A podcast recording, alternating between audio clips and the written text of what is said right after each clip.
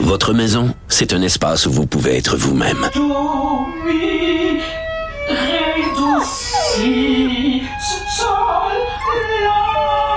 Elle mérite d'être bien protégée et vous méritez d'être bien accompagné. Trouvez la protection la mieux adaptée à votre maison avec Desjardins Assurance et obtenez une soumission en quelques clics sur desjardins.com.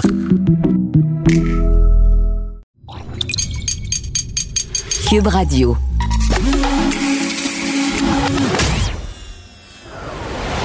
Pierre Nantel. Curieux, sympathique, informé. Pierre Nantel. Cube Radio. Bonjour tout le monde. Bon matin, bon vendredi matin, 18 juin. C'est une, une journée euh, euh, ordinaire. Une journée toute simple au niveau de la météo, mais c'est une journée extraordinaire ce soir parce que le hockey revient. Donc, le Canadien qui affronte euh, Las Vegas du côté du Centre Bell. Ça risque d'être une soirée excitante. Je vois que Maude se prépare déjà ce Oui. soir. Ben oui, ça va être le fun. As-tu quelque chose de spécial au menu pour accompagner la partie de hockey? Même pas. Ah ben là, tu te Même concentres pas. sur Je suis encore en- on dirait que je suis pas encore rendu là, mais euh, assurément que ça va être le fun. La, la série est 1-1. La partie de ce soir va, va certainement changer quelque chose, peut-être donner euh, le ton pour, euh, pour les prochains matchs, pour, euh, pour l'issue de la série. Fait que ça va être bien le fun. Puis les gens qui veulent se faire vacciner, hein, je vous rappelle, En plus. il va y avoir une clinique de vaccination euh, ouverte à partir de 17h jusqu'à 21h. Vous allez avoir un hot dog en Un beau, prime. un beau hot dog gratis. Puis si vous allez à l'intérieur en prendre un parce que vous avez la chance d'avoir un billet, ben là, il va vous coûter comme 10 piastres. C'est ça. Ça a été une belle économie. Ben ouais, Alors, si vous euh, êtes dans le coin, là, ça, ça fait pas de tort. Mais tu parlais de vaccination, euh, donc ce soir, on, on saisit toutes les chances qu'on peut pour aller chercher les différents groupes d'âge, spécialement les plus jeunes, mais que hier, il y a eu quand même toute une confusion autour d'AstraZeneca. Moi-même ayant été doublement vacciné d'AstraZeneca, j'ai été très interpellé par tous les échanges. Ça se simplifie ce matin. On essaie de préciser quoi faire. Oui, mais il y a encore de la confusion. Sais, Je me place dans la peau de gens qui ont reçu une première dose d'AstraZeneca puis qui ce matin se disent, ben là, je prends quoi au final? Est-ce que c'est correct si je prends AstraZeneca ou je vais être moins protégée? Est-ce que je prends un autre vaccin puis je vais peut-être avoir des effets secondaires un petit peu plus importants? Ça va être quoi mon avantage à ce moment-là? Euh, la confusion là, cette semaine autour d'AstraZeneca a quand même battu euh, des records. là. Il y a la presse ce matin qui recense tous les revirements qui entourent ce vaccin-là et ça remonte jusqu'au 1er mars. Là, donc, on, on détaille vraiment tout ce qui s'est passé avec ce vaccin qui a été controversé euh, dès le départ. Euh, vrai. Mois de mars, on en parlait à cause du Comité national de l'immunisation qui recommandait préférablement d'utiliser Pfizer, Moderna, notamment à cause euh, des risques de thrombose. Il y a des pays européens aussi qui décidaient de cesser de l'utiliser. Euh, les verbes qui ont été utilisés dans les communications ont très gros à jouer dans comment on a reçu tout ça.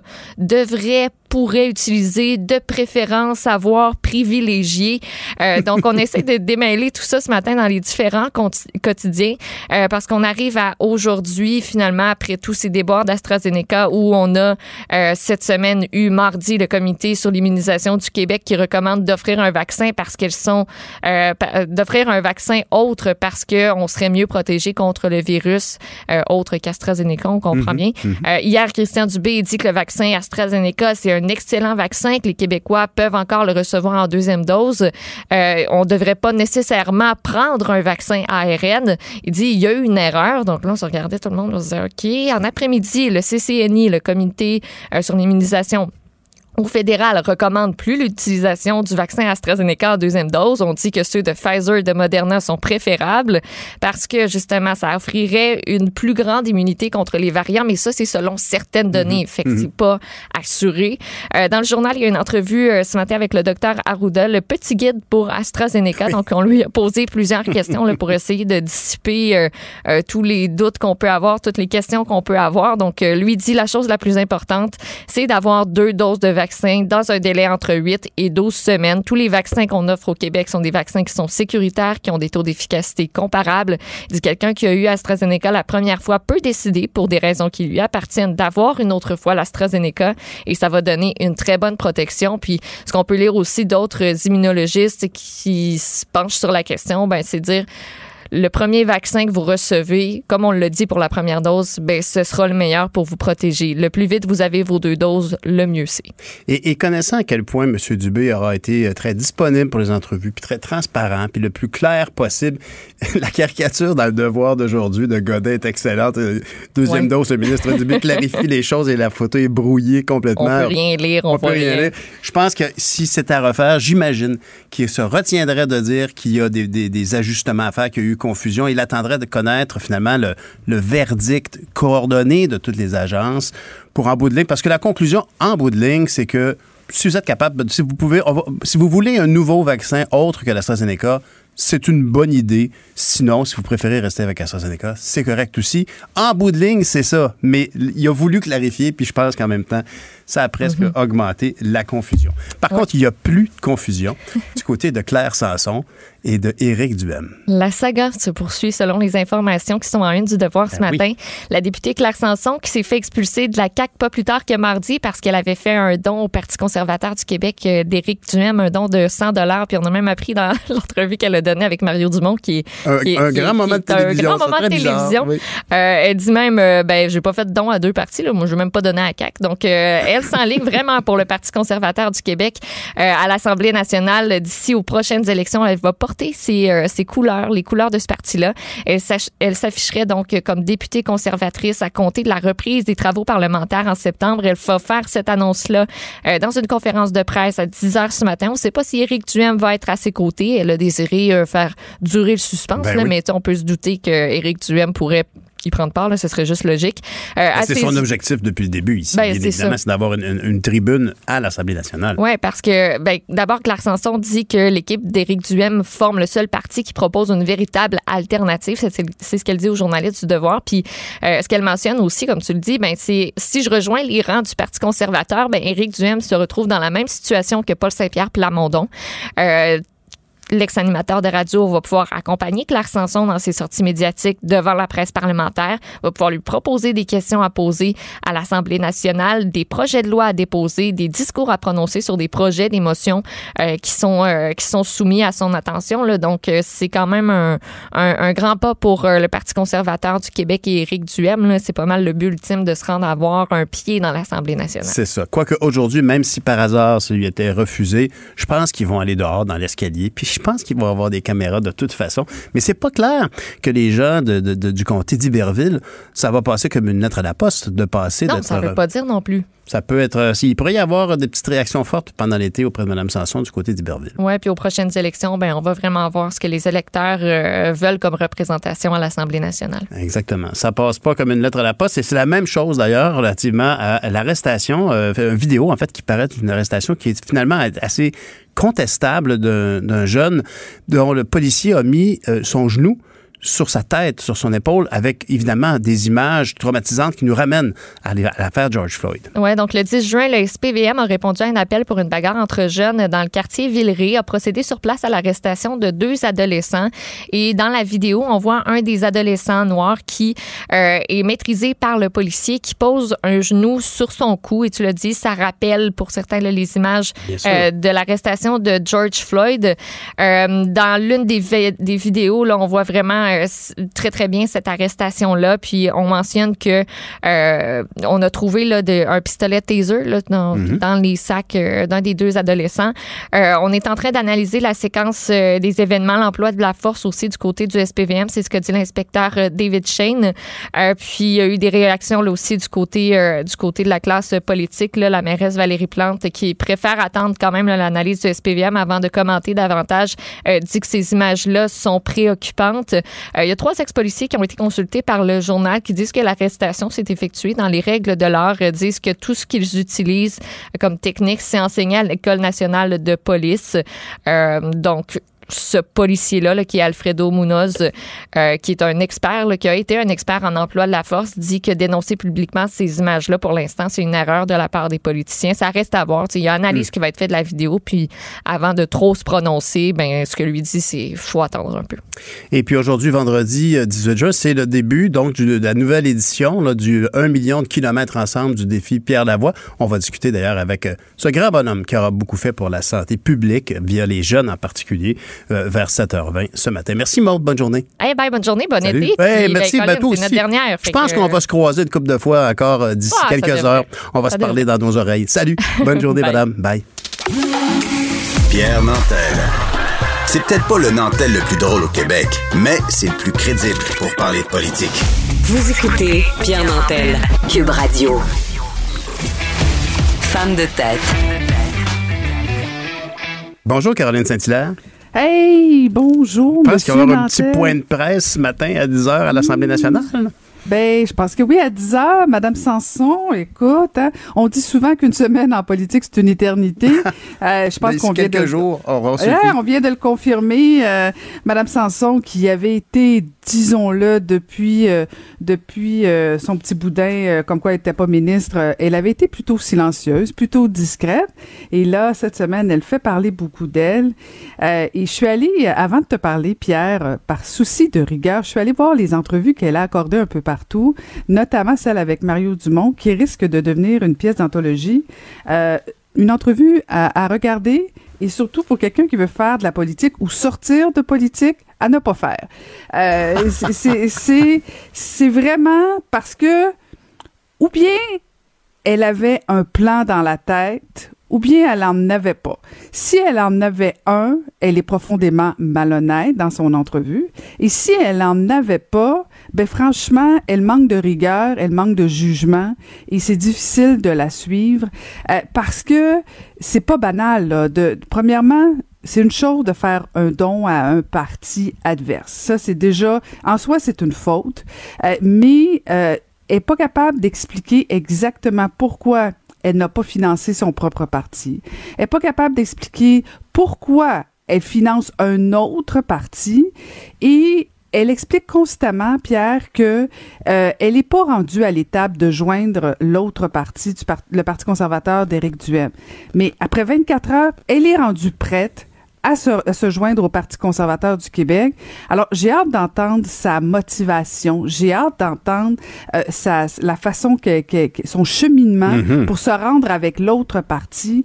Parce que c'est sûr, Pierre, qu'on on est comme obligé de penser qu'il y a vraiment quelque chose comme de la vengeance derrière tout ça, qu'il y a vraiment une motivation euh, mesquine.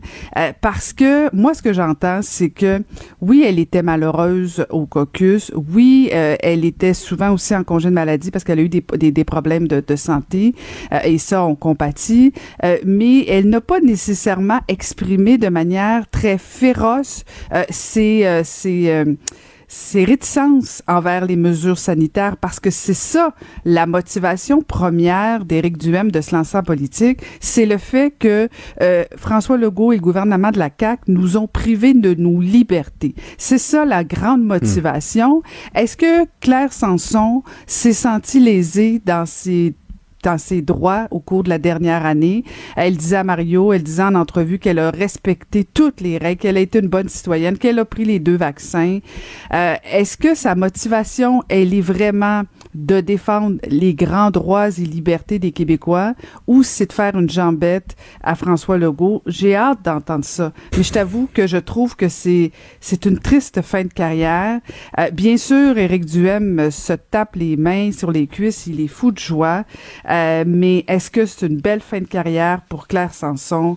Pas certaine. Bien sûr, elle va peut-être s'amuser au cours des prochains mois, Euh, mais honnêtement, elle vient surtout de faire la démonstration que François Legault a bien fait de pas la nommer ministre, parce Oh. qu'il y a une règle de base en politique, c'est la loyauté, euh, c'est la fiabilité et c'est la stabilité, trois qualités de toute évidence que Claire Sanson n'a pas. On pourrait lui conseiller une, une personne euh, aux relations publiques pour essayer d'établir un plan de match et de communication. En tout cas, certainement pas celle qui s'occupe de AstraZeneca. Ça aurait été toute Ouais. une saga, cette histoire. Ouais, Pierre, puis là, je suis comme gênée de t'en parler parce que je sais que tu un double vacciné AstraZeneca. je sais, puis on en a parlé hier à la joute. Je sais pas si t'es remis de tes émotions, mais je t'avais promis un compte rendu. Alors, par souci de, de cohérence et de transparence, Voilà. je suis allée effectivement hier euh, attendre en ligne euh, à- à- au centre de foire à Sherbrooke pour avoir, euh, non pas mon vaccin, parce qu'en fait, au départ, c'était annoncé comme un centre de, de vaccination sans rendez-vous. Ce n'est plus le cas. Ça n'existe n'existe plus, euh, si je comprends bien, un centre de vaccination sans rendez-vous en Estrie. En tout cas, je sais pas si c'est parce qu'on est trop vacciné ou s'il y a plus de doses de vaccin. Euh, mais bon, donc finalement, j'ai attendu 45 minutes pour avoir un rendez-vous. Alors, euh, donc, je serai vaccinée vendredi prochain. Et là, ce qui est intéressant, c'est que moi, j'étais prête à recevoir ma deuxième dose d'Astra parce que on m'a dit que si j'avais bien réagi au premier, peut-être que c'était mieux d'avoir deux fois le même. Puis tout mhm. ça, c'était l'information qu'on avait. Et comme ça a bien été, je me suis dit, je vais y aller avec ça. Là, la dame me dit, non, non, non, non, madame, il faut plus prendre ça. Ah non, il faut plus prendre ça. Mais là, tu comprends, Pierre, moi que euh, des scientifiques et des spécialistes me disent qu'il faut pas prendre ça, je les écoute attentivement. Mais là, la jeune femme, bien qu'elle soit très, très gentille, elle a l'âge de mes enfants. Je sais pas si elle a fini sa maîtrise en, sciences ou, euh, ou quoi que ce soit, mais là, elle me dit qu'il faut plus que je prenne ça. Hmm. Et que là, là, je dis, ah, ben, je vais prendre Pfizer parce que ça a l'air être le meilleur. Elle dit, non, non, Pfizer, c'est pas bon non plus. Mais voyons donc, mais voyons donc. elle me dit, elle me dit, c'est Moderna. Je dis, ah, c'est oh. Moderna qu'il faut que je prenne. Ben, je dis, je vais prendre Moderna d'abord, je vais prendre la meilleure. mais là, après ça, elle m'expliquait, elle dit, madame, elle dit, il y en a plus d'Astra puis de Pfizer en Estrie. Fait qu'elle dit, on vous donne ce qui reste. Ben, je dis, monsieur Trudeau nous a dit de prendre le premier, moi prendre le premier. Ou le troisième dans ce cas-ci. Ben, c'est ça. Non, mais ah, c'est ça, finalement. Mais bon, euh, on, rigole là, puis euh, puis ce qui me fascinait premièrement hier, c'est que franchement Pierre, on attendait une heure pour avoir un rendez-vous, possiblement une deuxième dose, mais les gens attendaient avec plaisir et riaient. Imagine-toi un instant attendre une heure en ligne pour la caisse ou pour des plaques d'immatriculation, les gens seraient en colère. mais là, on, est content quand même, c'est drôle. Euh, mais cela étant dit, je pense qu'il faut qu'on clarifie vraiment rapidement là, cette histoire de deuxième dose. Tout le monde essaie, là, mais là, tu as le comité d'immunisation. Euh, puis monde était drôle, là, mais bon, la notion des verbes, là, mais en même temps, tu sais, je veux dire, je, je suis pas particulièrement craintive, mais je me mets à la place de certaines personnes qui sont un petit peu plus craintives, un petit peu plus sceptiques, un petit peu plus vieilles, qui, qui comme, a pas nécessairement envie de vivre tout ça. Euh, là, on a connu des moments euh, de, d'allégresse pour être vacciné, puis tout ça. Il y a eu beaucoup d'enthousiasme. On était de toute évidence pas prêt pour la deuxième dose. Non seulement sur Clic Santé, euh, c'est chaotique euh, et même, même ça, les gens ça donne mal hein? ça donne mal au moment où il y a une confusion comme ça en plus sur Clic Santé qui, qui, a bien fonctionné vraiment là, depuis six mois. Et là tout d'un coup hop ça commence à, ben, déraper c'est ça c'est parce qu'en fait je pense qu'on a tellement été enthousiaste on a tellement voulu. Là je pense que c'est ça. Il faut peut-être euh, à la limite faire une petite pause euh, puis en même temps on a tous envie d'avoir deux doses on va se le dire on a le goût d'avoir deux doses pour avoir un bel été il y a quelque chose là-dedans derrière notre tête on le sait là faut faut être honnête hmm. mais c'est ça faut faut quand même éclaircir tout ça. Euh, soyons, soyons bons joueurs, mais. Euh, et Caroline, comme disait Paul Larocque hier à la joute, on a, ça ralentit l'accélération oui, c'est ça. on est dans. C'est subtil, mais c'est ça. Ça va bien quand même. Faut pas se. Il faudra clarifier quand même pour l'histoire à l'étranger aussi, là, parce que si ben si ceux qui sont double vaccinés AstraZeneca peuvent pas voyager ou certains pays refusent, ben là, j'imagine que certaines personnes, dont toi, vont se retrouver dans la rue en train de se manifester parce que on peut pas avoir des citoyens de deuxième classe. Là, faut, faut, là, c'est c'est plus c'est plus une décision éclairée là, parce que il y avait pas ça en bas du contrat là, que les AstraZeneca étaient des citoyens de deuxième classe et vous êtes confinés au Canada jusqu'à la fin de vos jours. Tu as bien raison. Comme j'ai dit hier, je veux une troisième dose et un hot dog gratuit. Ben écoute, je te, le souhaite. C'est ça. Dis-moi, qu'est-ce que tu as au menu de ton balado? Écoute, rapidement, on a un super balado. J'ai parlé avec Louise Portal, qui a sorti un hmm. livre. D'ailleurs, euh, tu devrais lire. Écoute, c'est tellement beau. T'écris-tu encore, toi, à la main, des petites correspondances à ta douce, à tes, à tes enfants? Non. Des cartes hein? de fête. Ah, oh, quand même, ben, c'est mieux mhm. que rien. Mais bon, en tout cas, elle, a entretenu une correspondance avec une femme et c'est très, c'est un très, très beau livre. Alors, un beau moment avec Louise Porter et avec euh, Fille Active aussi, euh, Claudine Labelle. Euh, il y aura un grand défi les 14 et 15 août. Les mamans avec leurs filles pourront courir, marcher. Et donc, voilà, allez écouter ça. Et je serai lundi au poste avec ben Varda, des heures de plaisir. Ça, c'est sur bord de la piscine. Et donc, quel, beau tandem vous allez faire. Vraiment, toi et ben, Varda, ça risque d'être savoureux. Je ne sais pas. Je ne sais pas comment je vais m'en sortir après après cet été. Pierre, on verra. On verra qui de nous deux, entre Varda et moi, va s'en sortir. Mais on se promet tout un été de plaisir. Merci Pierre euh, pour euh, pour cette belle saison. Euh, bonnes vacances à toi. Et je t'ai préparé avec Achille un petit un petit oh. mix musical juste pour toi. Oh. Bonnes vacances Pierre. Hey, merci Caroline. C'était un plaisir de parler avec toi chaque matin. Avant de m'en aller c'est le temps des vacances, c'est le temps des vacances. Nous avons gradué, c'est le temps des vacances. Bonjour, je peux prendre votre commande? Oui, je vous prendrai le sandwich, le délice du Sud. Par contre, j'enlèverai le poulet, l'ananas, les oignons puis le fromage feta. Votre auto, c'est un espace où vous pouvez être vous-même. Euh, donc vous voulez juste le, le pain et la sauce? Oui, monsieur. Elle mérite d'être bien protégée. Et vous méritez d'être bien accompagné. Trouvez la protection la mieux adaptée à votre auto avec Desjardins Assurance et obtenez une soumission en quelques clics sur desjardins.com. Joignez-vous à la discussion. Appelez ou textez le 187 Cube Radio 1877 827 2346. Culture et société. Bonjour, Anaïs Gertin-Lacroix. Bonjour, Pierre. C'est vendredi, tu vas nous faire des suggestions musicales? Ben là, c'est vendredi, c'est notre dernière ensemble. C'est en vrai. plus, donc, hey, Oh, je m'ennuie de toi là. cet été. Je vais t'écouter. Je vais t'écouter dans ton balado culture d'ici. Bon, ben ça, c'est parfait. Puis Tu prendras des notes sur les chansons aussi à écouter parce qu'il y en a. Puis on sait que l'été, les artistes sont souvent en feu. là. Il y a plein de festivals. C'est vrai. Donc, j'ai l'impression que ce n'est pas la musique qui va manquer cet été. Et je commence ça avec euh, le nouvel album, Pierre, qui se nomme Charlebois à du charme. Donc, Hmm. c'est Robert Charlebois qui nous a offert un album euh, enregistré en catimini, je te dirais, à l'hiver 2021. Donc, il rend hommage à l'écrivain parolier Régent Ducharme. On parle de 13 chansons dont les textes ont été écrits par Ducharme. Il y a même une nouvelle chanson inédite qui se nomme Arizona. Et là, moi, je te fais entendre une chanson que l'on connaît, qui est un de mes coups de cœur. J'aime la nouvelle version de Robert Charlebois. Écoute, tendresse et amitié. T'es bien fatigué, mais tu me souris. T'as les yeux pochés, moi je te trouve jolie. Tu es la fille la plus gentille que Pierre. je connais. Wow. Quel geste élégant de la part de Robert Charlebois de rendre hommage à, à Régent Ducharme. Ben tellement, puis je veux dire, on est dans des versions épurées, la guitare, ah, je te le dis, moi, c'est cet album-là, j'ai embarqué dès le premier écoute ce matin à 4 heures du matin. J'étais là, oui, c'est bon, j'aime ça, puis cette version-là, Tendresse et Amitié, un de mes gros coups de cœur, donc l'album est disponible sur Q-Musique, Charlebois à Ducharme. Bravo. Là, on s'en va dans un autre registre. Je te parle de la formation Half Moon Run qui euh, s'autoproduit pour la toute première fois. On parle Ah. d'un micro-album, donc un mini-album, six chansons. L'album se nomme Inwards and Onwards. Et ça, c'est la pièce Teeny. Il y a un côté très folk, un peu moins, je te dirais, vaporeux de ce qu'on peut connaître un peu parfois de Half Moon Run. Mhm. La voici. easy prose. If you look and you listen,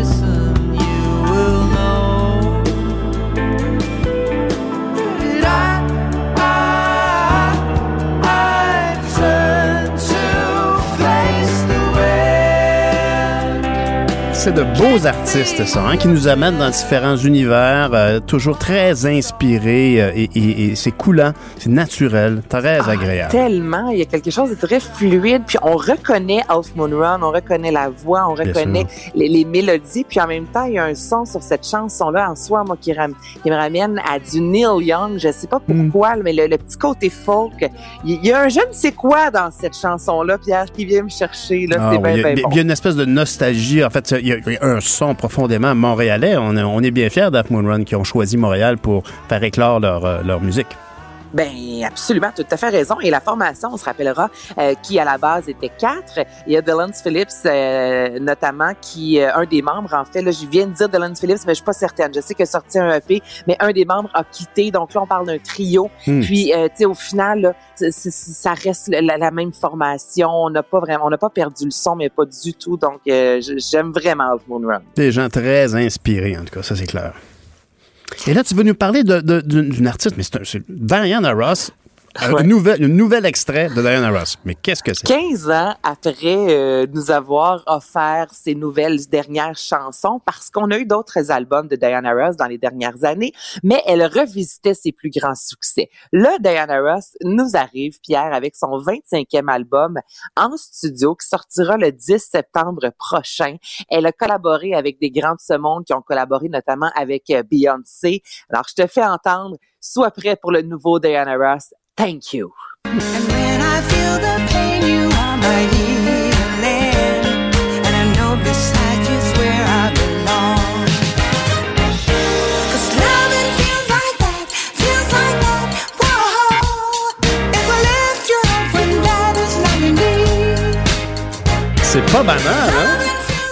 C'est beau. C'est, c'est- on dirait, on dirait un- une chanson qu'on a oubliée de l'époque où elle était très, très populaire, des années 80, disons 70. Hey, ça, là, puis moi, je t'invite chez nous un samedi après-midi au bord de la piscine. C'est de la musique comme ça qu'on va écouter. Là, Mais oui. C'est- C'est parfait, là, honnêtement, avec un petit margarita. je veux pas faire de l'âgisme, mais elle a quand même 77 ans.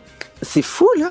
Incroyable. C'est fou. Puis, dans les dernières années, en entrevue avec Variety notamment, elle disait ne plus savoir si euh, elle aurait justement la force, l'énergie, la voix pour offrir du nouveau matériel, pour offrir un nouvel album. Là, on parle pas d'une seule chanson, on parle d'un album complet qui va sortir au mois de septembre.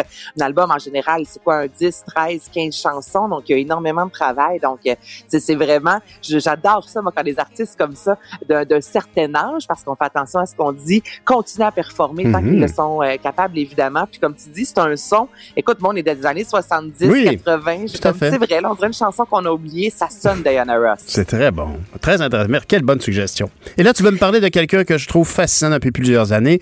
Claude Bégin, premièrement, un homme avec une apparence, un look exceptionnel, mais c'était surtout Oui. un homme de l'ombre autrefois. Il a fait carrière parce qu'il il était, il travaillait avec Karim Ouellet à l'époque, puis il a fait son propre album avec un travaillait avec- charisme, en- vraiment là, un homme qui en impose. oui. Mais il y a euh, effectivement Claude Bégin, autant devant ou derrière le micro. Il n'y a pas si longtemps, euh, Claudel, l'artiste, a sorti la pièce Calme. Ça, c'est au mois d'avril. Claude Bégin était justement derrière la console. Et là, les deux reviennent avec une chanson ensemble. Donc, c'est Claude Bégin et Claudel. Écoute, chapeau, parapluie.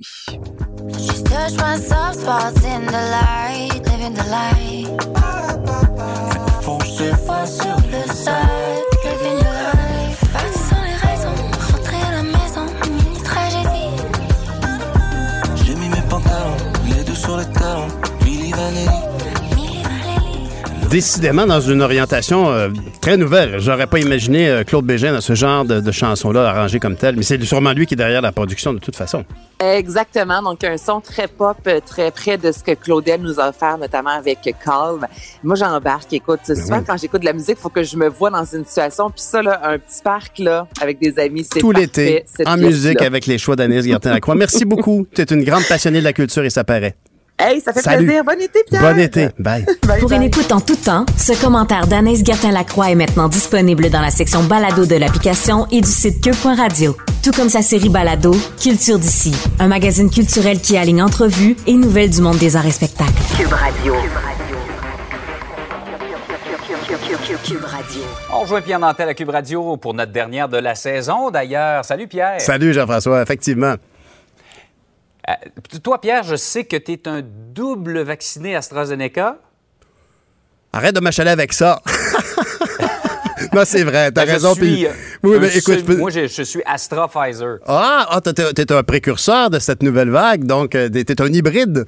Ben écoute, euh, c'est sûr que Un hybride, oui. hier, hier les, les oreilles m'ont frisé pas mal parce que, comme bien des gens qui ont reçu l'AstraZeneca, une première dose, puis une deuxième dose, ben on se dit, coudonc, ça a été un bon choix? Moi, je pense qu'aujourd'hui, euh, euh, après une journée vraiment assez chaotique, je pense que M. Dubé, honnêtement, je lui lève mon chapeau pour l'opération vaccination. Il a été toujours très, très, très près de son projet, surveillait de près ce qui se passait, a, a- a réinventé à plusieurs égards la façon de faire du ministère de la Santé.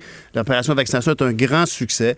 Et, une, une des clés de ce succès, ça aurait été sa franchise, sa transparence et son imputabilité immédiate devant des problèmes. Hier, j'ai même l'impression qu'il est allé un peu vite parce qu'il a, il a remarqué qu'il y avait évidemment euh, des, des- des- des imprécisions et ça nécessitait des clarifications. Et il a donc immédiatement dit, bon, là, il va falloir faire des corrections. Il y a eu une erreur de communication. Mais lorsqu'il l'a dit, je pense qu'il a même un peu contribué à la confusion hier.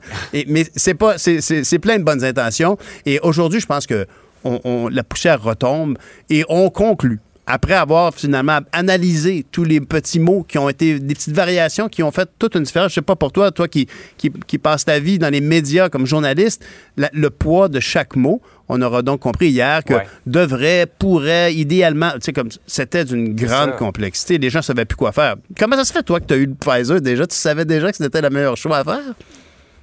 Ou, Ben, je, je l'ai eu mardi Ah. et euh, j'entendais, ben, depuis plusieurs semaines, on nous dit que l'interchangeabilité, c'était faisable, Mhm. puis ça procurait peut-être une meilleure protection et ça a donné que c'était plus simple pour moi d'avoir euh, du Pfizer dans mon secteur. Alors j'ai dit, bon, on règle ça. J'arrivais à mes huit semaines, j'étais au sans rendez-vous, un Pfizer, on règle ça. Et quand j'ai vu par après ce qui est sorti sur l'AstraZeneca, je me disais, bon, ben, peut-être que c'était la bonne chose à faire. Mais en même temps, on nous dit que les gens qui ont su deux AstraZeneca sont quand même bien protégés. Ben oui, ben oui, ben oui.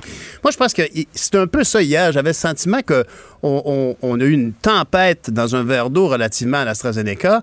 Euh, on évoquait beaucoup de doutes et de questions, mais ceci dit, pour finalement une différence d'efficacité sur l'essentiel. L'essentiel de l'AstraZeneca, évidemment, étant de nous protéger de complications liées à la COVID, de complications graves. Et là-dessus, l'AstraZeneca continue de bien faire son travail. Alors, on peut se demander, je pense qu'il y a eu comme vraiment qu'on on, travaille tellement au microscope sur les déclarations des comités d'immunisation du Québec, par exemple, ou de chez Santé Canada, que bon, on, s'est beaucoup énervé avec ça. Puis je, comprends très bien. Moi-même, je, je me suis demandé, est-ce que j'ai fait le bon choix? Parce que tu as été très clairement, fait, toi, tu as fait un très bon choix. Je te suivrai. C'est, remarqué quel était le meilleur modèle de barbecue? Je vais te suivre si tu fais un choix. mais, mais- mais très clairement, euh, euh, l'AstraZeneca, euh, ça été une, une grande saga. Je veux dire, déjà, le, le sketch pour les émissions de fin d'année, pour le bye-bye, est déjà écrit sur l'AstraZeneca. Vraiment, il y a que, Ouais. que de, que de on, haut on se et de demande, bas. Pierre, si c'était à refaire, là, si honnêtement, on se dirait pas l'AstraZeneca, on va laisser faire.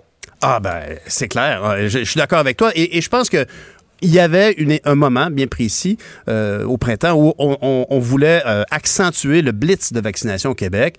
On avait ces doses-là. On se rappellera même qu'on a eu des doses dont la date de péremption était très courte. Il fallait, entre autres, les passer. Bon, ceci dit, je, je- je l'ai moi-même, comme plein de gens ont eu deux doses de, va- de- de Pfizer, euh, de, d'AstraZeneca, pardon. Et il n'y a, pas de regret à avoir. Nous sommes protégés. Maintenant, est-ce que les études, est-ce que la science va démontrer qu'ultimement, c'est vrai qu'il est peut-être un petit peu moins efficace sur, par exemple, le, le nouveau variant Delta ou euh, est-ce qu'il y aura une évolution, encore une fois? Bon, on s'ajustera. C'est ça qu'on fait. Et qui ce qui insécurisant, c'est de ne pas savoir. C'est ça, le sentiment qu'il y avait des contradictions. C'est ça qui était le plus complexe. Alors, aujourd'hui, euh, les gens qui ont pris l'AstraZeneca font partie de ces gens qui ont sont dit, écoutez, nous, on n'est pas des scientifiques. Vous nous dites que c'est ce qu'il faut faire. On vous fait confiance. Puis on a bien fait. On, a bien fait de faire confiance à notre système. Le Québec et, et- le pays ou la nation dans le monde qui a eu le plus, euh, de, plus grand succès au niveau de sa première dose. Alors, on peut être bien fier de ça. On a fait un effort ici avec l'AstraZeneca. Puis c'était un choix euh, certainement euh, qui a contribué beaucoup à, notre situation actuelle. On, en est bien fiers. Ceci dit, ch- chaque mot compte. Et je pense que M. Dubé, là, vraiment, il devait tellement être contrarié hier de voir qu'il y avait peut-être Ouais. même un peu ajouté euh, au doute. Tout ça en même temps Oh, que ouais. le système Clic Santé euh, avait des petits problèmes, alors qu'il s'est très bien comporté. Ce site-là a été un, un succès informatique pour euh, le, le ministère de la Santé. En tout cas, hier, c'était pas, disons, un exemple de clarté dans les communications gouvernementales. C'était un peu confus comme message. Exactement. Ben écoute, ça va. C'est derrière nous. Je pense qu'aujourd'hui, c'est assez clair. Aujourd'hui, ce qu'on dit, c'est écoutez, idéalement, prenez l'autre vaccin. C'est encore mieux. C'est juste encore mieux parce que le, calcul des risques et des inconvénients, ben, relativement à l'AstraZeneca, ben, ça demeure un, vaccin qui pourrait potentiellement avoir plus de chances de créer des effets secondaires indésirables, comme des coagulopathies, des- des fameuses thromboses. Mais si vous avez eu deux AstraZeneca, pas d'effet secondaire, vous êtes bien protégé. Voilà. C'est pas mal mieux que de ne pas avoir eu de vaccin du tout, effectivement. C'est bien philosophe. Hey, Pierre, ça a été un plaisir de partager cette saison-là avec toi. Je te souhaite un bel été. C'est tout à fait réciproque. Merci beaucoup. C'était un bel- une belle saison pour moi. Je te souhaite un bel été. À tout le monde aussi. Profitez-en. Mais puis on souhaite une bonne performance du Canadien. Ça serait le fun. Ah oui, on souhaite, euh, on souhaite une belle nouvelle quelque part fin juin, début juillet même. Hé, t'es ambitieux. Salut. bon été. On vise haut. Salut, bon été, Pierre. Bye. Pierre Nantel. Une voix aussi douce qu'une fraîche odeur de café. On se tanne jamais. Vous écoutez Pierre Nantel. On va rejoindre notre chroniqueur automobile du guide de l'auto, Antoine Joubert. Bonjour Antoine. Salut. Bon, fait que qu'est-ce qu'on fait avec nos catalyseurs? là? On peut-tu en accumuler? C'est peut-tu devenir un bibelot sur des tablettes dans un salon? Ça vaut cher finalement. Ça vaut cher. C'est- c'est- c'est- C'est c'est hallucinant. Euh, Là, c'est un fléau euh, très, très, très important. Euh, et euh, je te raconte la petite histoire parce que euh, c'était pratiquement invraisemblable. Euh, on est, euh, je suis à tourner une série télé présentement où on remet en condition des voitures et on devait remplacer le catalyseur d'une vieille Chevrolet euh, qui était sur, sur le lift au garage.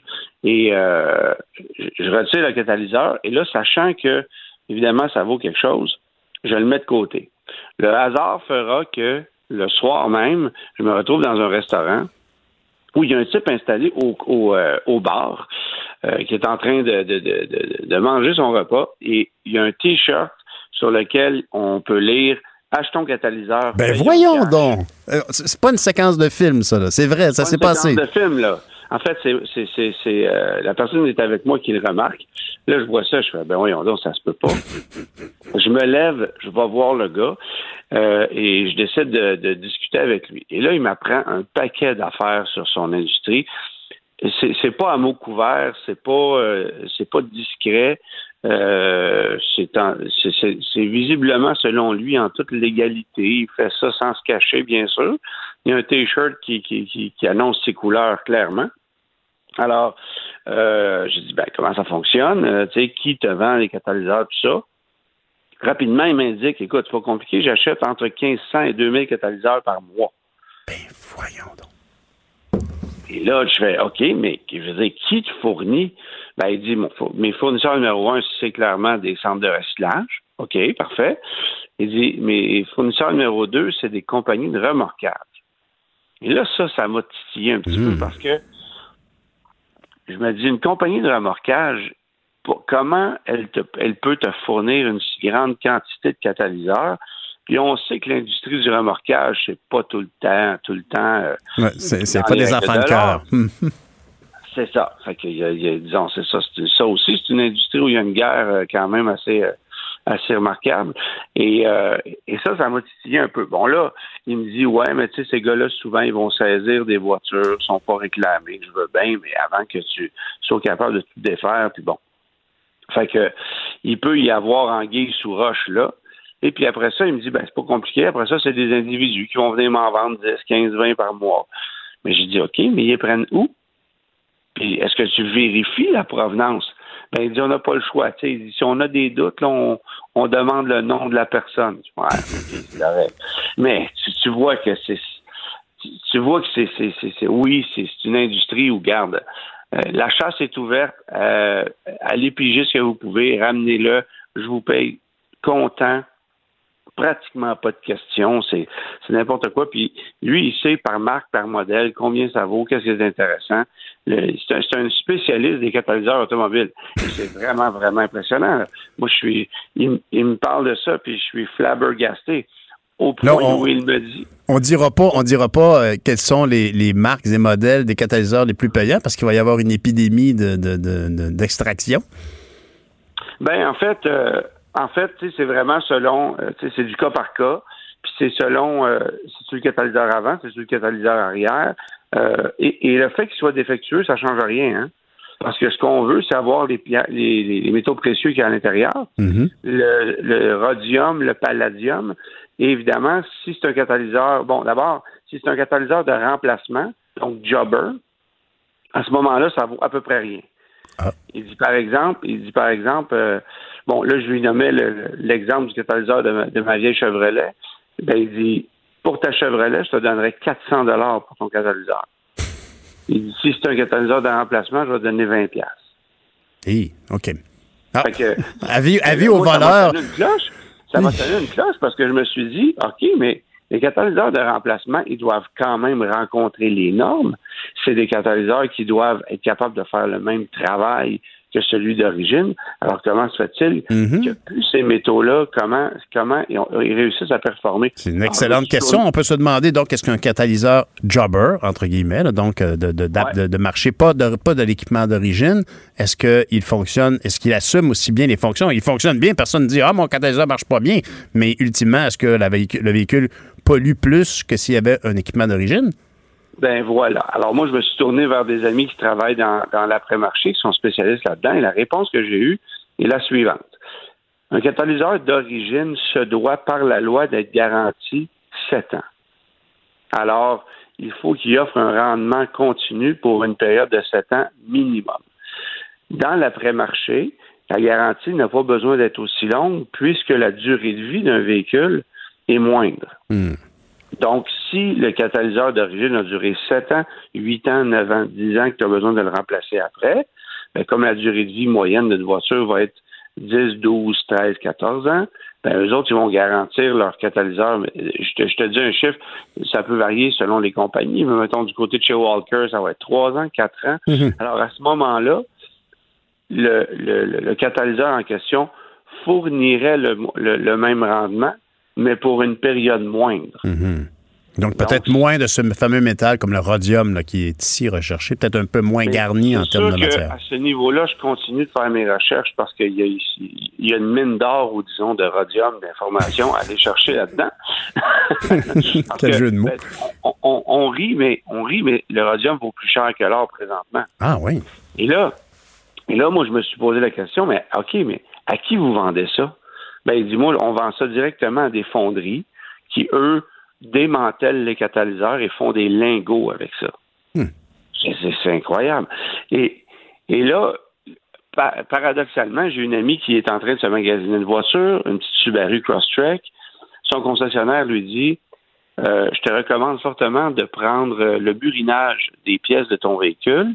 On va notamment buriner ton catalyseur. Euh, ça, va, ça va prévenir les vols. Ben voyons donc, tu ne payeras pas 400 dollars pour buriner ta voiture. Penses-tu sincèrement que s'ils burinent ton catalyseur, il y a quelqu'un qui va s'en soucier? Ils vont le démanteler le lendemain. Alors, ça sert absolument D'autant plus que le- quand le gars se, couche en dessous de ta voiture avec une scie à Ben faire, voilà. il va pas, il va pas regarder s'il est buriné ou pas. Il est déjà 30 dessous, là. secondes, hein. Ben oui, c'est ça. Ça prend 30 secondes. Alors, euh, j'étais dans un garage cette semaine où il est arrivé une petite Hyundai Elantra 2017. Euh, la voiture euh, venait de se faire couper son catalyseur. Euh, ça a été filmé par les caméras du stationnement où la voiture se trouvait parce que la voiture était stationnée à l'entreprise où la propriétaire travaillait. Mhm. C'est sur l'heure du lunch. Le gars est arrivé, s'est penché en dessous de la voiture, cloc, cloc, c'est parti avec ça. C'est pas plus compliqué que ça. Quel Et, euh, fléau inimaginable aujourd'hui, vraiment. C'est inimaginable. Mais là, moi, je, je, je- je dis au gars, garde, on va te donner rendez-vous, je vais te vendre mon, mon catalyseur de Chevrolet à 400 pièces. Parfait. Alors, quelques jours plus tard, il me rejoint. Il arrive avec son véhicule. Là, j'y montre le catalyseur. Il dit, ah oui, c'est le modèle double, ça, c'est intéressant. Il, regarde il regarde ses notes, puis il me dit, ben non, finalement, c'est 500 que je vais te donner. Mon Dieu, en plus, très rigoureux. Là. Il, est, il est- il est pas regardant, il paye, il paye content. Sur place comme ça, Ben- c'est parce qu'il y a un gros, gros, gros marché, de toute évidence. C'est incroyable. Il, Hey, sort, il, Antoine, sort, il sort une enveloppe, il devait avoir, là, il devait avoir 15 000 piastres comptant là-dedans. Il me paye ça.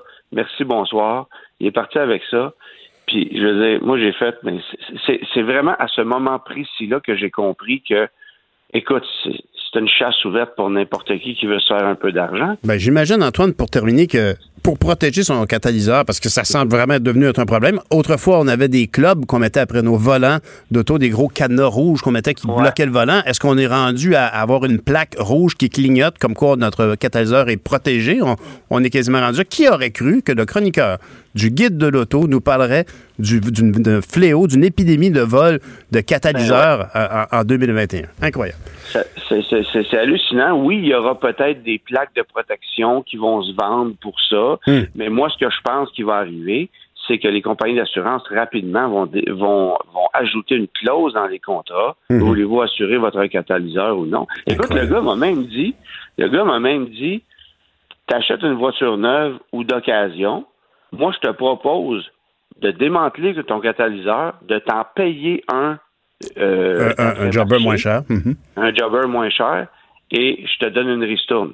Incroyable. Donc, par exemple, si le catalyseur vaut euh, 4, 5, 600 pièces puis que lui, il achète un, un jobber à 250 pièces ben il dit, je vais te donner 300, 400 pour ton Il est, catalyseur. à, il- est à veille de te, le- de te le poser lui-même, finalement. Il va, il va te prendre le Ben, neuf, il va te mettre un job. Mais il faut toujours se rappeler que tout ça, ça sert à quelque chose, un catalyseur, puis c'est à récupérer les gaz inertes qui sont polluants pour le- l'environnement.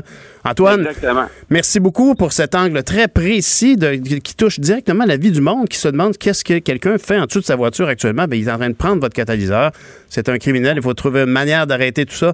Merci, Antoine. C'était un plaisir de parler de voiture avec toi toute l'année. On se reparlera Ben oui, bientôt, j'espère. Bon été. Salut, voilà. merci, Antoine. Bye bon bye. été à toi aussi.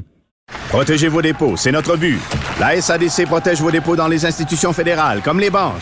L'AMF les protège dans les institutions provinciales, comme les caisses. Oh, quel arrêt! Découvrez ce qui est protégé à vos dépôts sont protégés.ca.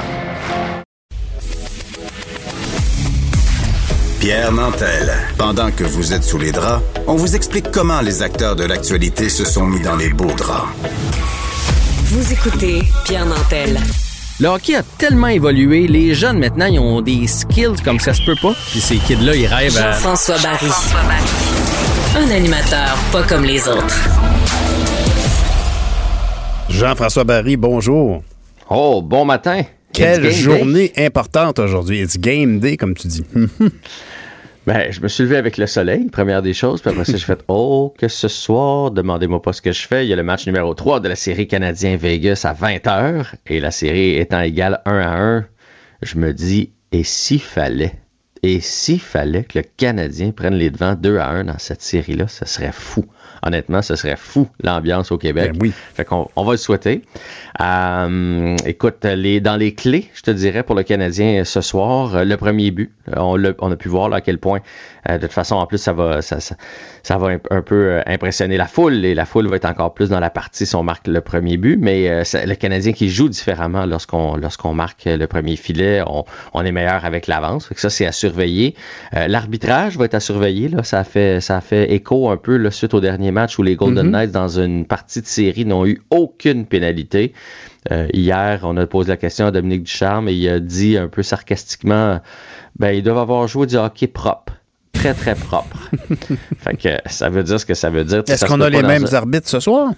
Ah non, assur- j'ai pas regardé les arbitres, mais ça, ça bouge les arbitres d'un match à l'autre, Mhm. euh, justement pour être certain que tu sais, il y a pas euh, si un joueur euh, il a dit quelque chose ou peu Mhm. importe là, qu'il n'y a pas une petite rancune là, qui se transporte d'une partie à l'autre. Ils peuvent revenir plus tard en série, mais pas. En tout cas, ce serait très très surprenant euh, un, un- un dos à dos. Euh, alors ça, ça va être à surveiller. Si le Canadien peut avoir quelques avantages numériques, parce que comme ça a fait jaser, j'imagine quand même que les arbitres vont avoir ça à l'œil. Euh, Chandler Stevenson aussi, ça c'est le premier centre des Golden Knights de Vegas. Sa blessure est un peu mystérieuse, Euh, mais bon, ça sert la cause du Canadien parce que quand tu perds ton premier centre, c'est comme si on perdait Nick Suzuki. Nous ici, ça fait un gros trou. Et puis là, ben, ton deuxième centre devient ton premier, ton troisième monte au deuxième. Tu sais, c'est le, c'est l'espèce d'escalier là qui se fait. Alors euh, ça, ça va être à surveiller. On sait pas trop de, euh, où est-ce qu'il s'est blessé. Évidemment, on connaît pas la partie du corps à laquelle il est blessé, fait que ça va être à surveiller avant le match de ce soir. Et on a posé la question là aux joueurs des Golden Knights pour voir si Carey Price était dans leur tête, si Mhm. Carey Price commençait.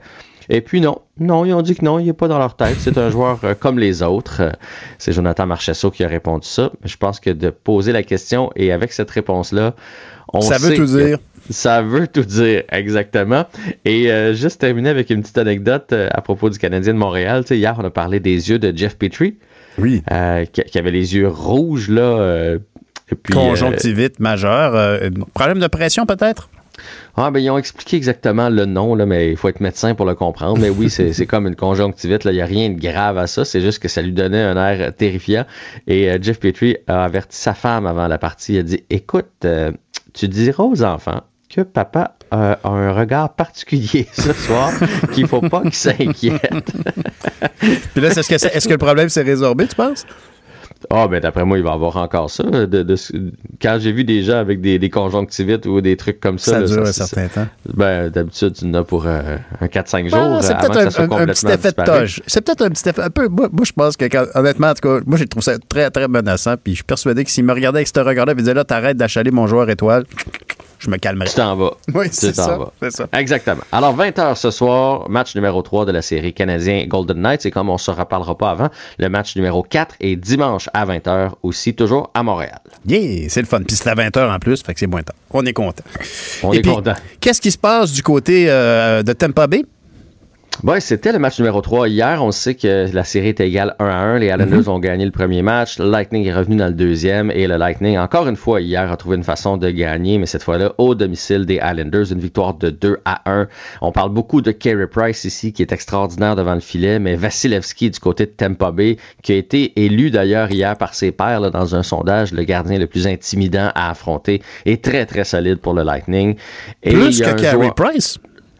ben, en fait, plus. Présentement, je te dirais que les deux sont dans leur bulle, mais Vasilevski est plus régulier. C'est probablement pour ça euh, qu'il y a eu le titre. Parce que, tu sais, Price, cette année, ça n'a pas toujours été le carry qu'on voit là en Mhm. série. Là. Fait que, euh, puis l'année passée, Vasilevski a gagné la Coupe Stanley alors que Price l'a pas gagné. Fait que c'est la première fois depuis, je te dirais, au moins les 5-6 dernières années que c'est pas Price qui est nommé euh, gardien numéro 1 parmi, parmi ses pairs.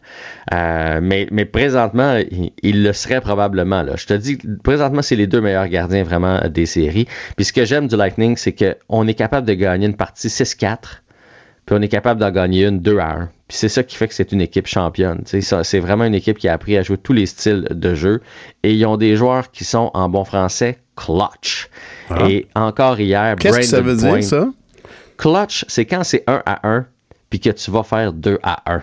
Hmm. C'est quand tu te lèves dans les grands moments. Et Braden Point, encore une fois, hier, je ne sais pas, depuis deux ans, dans les deux euh, périples du Lightning en, série, le nombre de buts gagnants ou de passes sur des buts gagnants qu'il a, mais encore hier, c'est lui qui est allé faire la différence. C'est lui qui a marqué le, le deuxième but du Lightning de Tampa Bay. Il est rendu à 11 buts déjà depuis le début des séries. Ben, que- c'est un petit attaquant que j'aime beaucoup. Ben oui. Mais, mais pour revenir à Carey Price, il est numéro un dans le cœur des Québécois. on va lui montrer ce soir, on va le soutenir. Qu'est-ce Ah, qui, oui. qu'est-ce qui se passe du côté euh, de, de l'euro? Alors, de l'euro aujourd'hui, ben, il y a sûrement un match qui va t'intéresser, Pierre, euh, parce qu'il y a un, un aspect politique à tout ça. Il y a Ah. un match aujourd'hui, puis c'est drôle que ce- ce- ces deux équipes-là soient tombées dans le même groupe. Tu vas me parler de l'Ukraine. Non, Ah. l'Angleterre qui joue contre l'Écosse. Oh! On veut-tu joindre l'Union européenne ou pas? Ah, Ça va se discuter exactement. sur le, sur le terrain de foot. sur le terrain, mais je veux dire, il y a quand même quelque chose là, de, de, de symbolique au-delà du sport. Donc, l'Angleterre contre l'Écosse, et en plus de ça, l'Angleterre qui pourrait pratiquement éliminer l'Écosse avec une victoire, et eux pourraient se qualifier pour les huitièmes de finale. Alors, ce match-là, s'il vous intéresse, il est à 15h. La Suède contre la Slovaquie, c'est le match numéro 1 ce matin à 9h. La Slovaquie qui a déjà une victoire, alors en donnant une, une autre victoire, eux autres aussi se classeraient pour les huitièmes de finale. Et la Croatie contre la République tchèque à midi. Même chose pour la République tchèque qui a déjà une victoire au compteur. Hmm. Et ailleurs, dans la planète sport, on parle de baseball, euh, encore de hockey, bien sûr. Tu as baseball, les Astros de Houston. Oui, Abraham? Taureau. Mhm. Abraham Taureau, c'est un Québécois qui joue là-bas. Des- sais, les euh, Astros ont, une bonne équipe, ce qui fait qu'il y a de la difficulté à, à s'implanter vraiment comme joueur régulier. Donc, il monte, il redescend dans les mineurs, il remonte un petit séjour, il redescend dans les mineurs. Je trouve ça, je trouve ça plate pour lui parce qu'à chaque fois qu'il monte, il fait quand même du bon boulot. Euh, et euh, ça a été le cas, là, donc il a été rappelé par les Astros de Houston. Il est arrivé dans son premier match et beding, bedang, il a tiré les bras, il a mis la, la, la balle de l'autre côté de la clôture. Donc, circuit pour le Québécois Abraham Taureau. Il a une performance de 4 points produits dans ce match-là. Il est allé d'un autre simple et d'un ballon sacrifice. Donc, au total, 4 points produits dans une victoire des Astros de 10-2 contre les Orioles de Baltimore. Tu m'as parlé euh, de- du gardien euh, de l'année, qui n'est pas Carey Price cette année pour une rare fois, mais il y a aussi l'entraîneur de l'année dans la LNH, Rod Brindamour.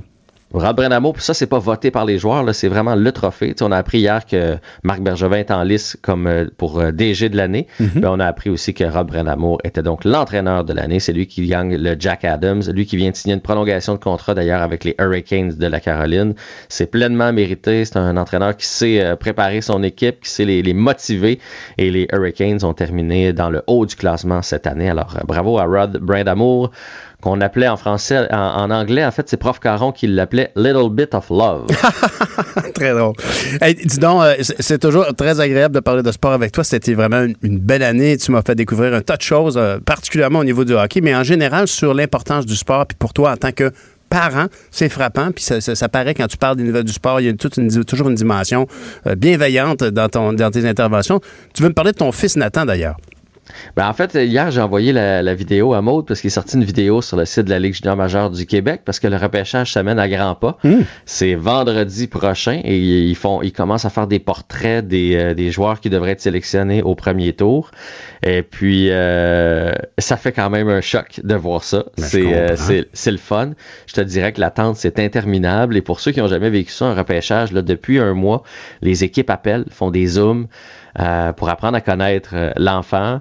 Euh, puis là, là, je l'écoute faire ses entrevues, tout ça, c'est capoté. Et ce que je trouve encore plus capoté, c'est que, tu sais, ma fille, par exemple, va choisir son, son cégep, son université, la ville où elle va aller. Alors que dans le cas des joueurs de hockey, il y a il y a une équipe, il y a une couple de monsieur alentour d'une table qui vont faire bon ben on te sélectionne et c'est là où tu t'en vas passer les quatre prochaines années de ta vie. Tu sais, c'est quand même c'est quand même gros pour un enfant de 16 ans. Alors il peut se retrouver euh, ici à côté à Drummondville, comme il peut se retrouver à, à Rimouski ou encore euh, à Cap-Breton. Là. Fait que fait que on a bien hâte de voir ça. C'est quand même un stress euh, en famille, mais c'est Ben des beaux moments qu'on qu'on est en train de vivre. Mais je sais à quel point vous êtes des parents présents, toi, ta blonde, pour ta fille et ton gars. Félicitations. Toujours un plaisir de parler de sport avec toi. Merci Jean-François. Bon été. Ben, merci, bon été Pierre. Salut.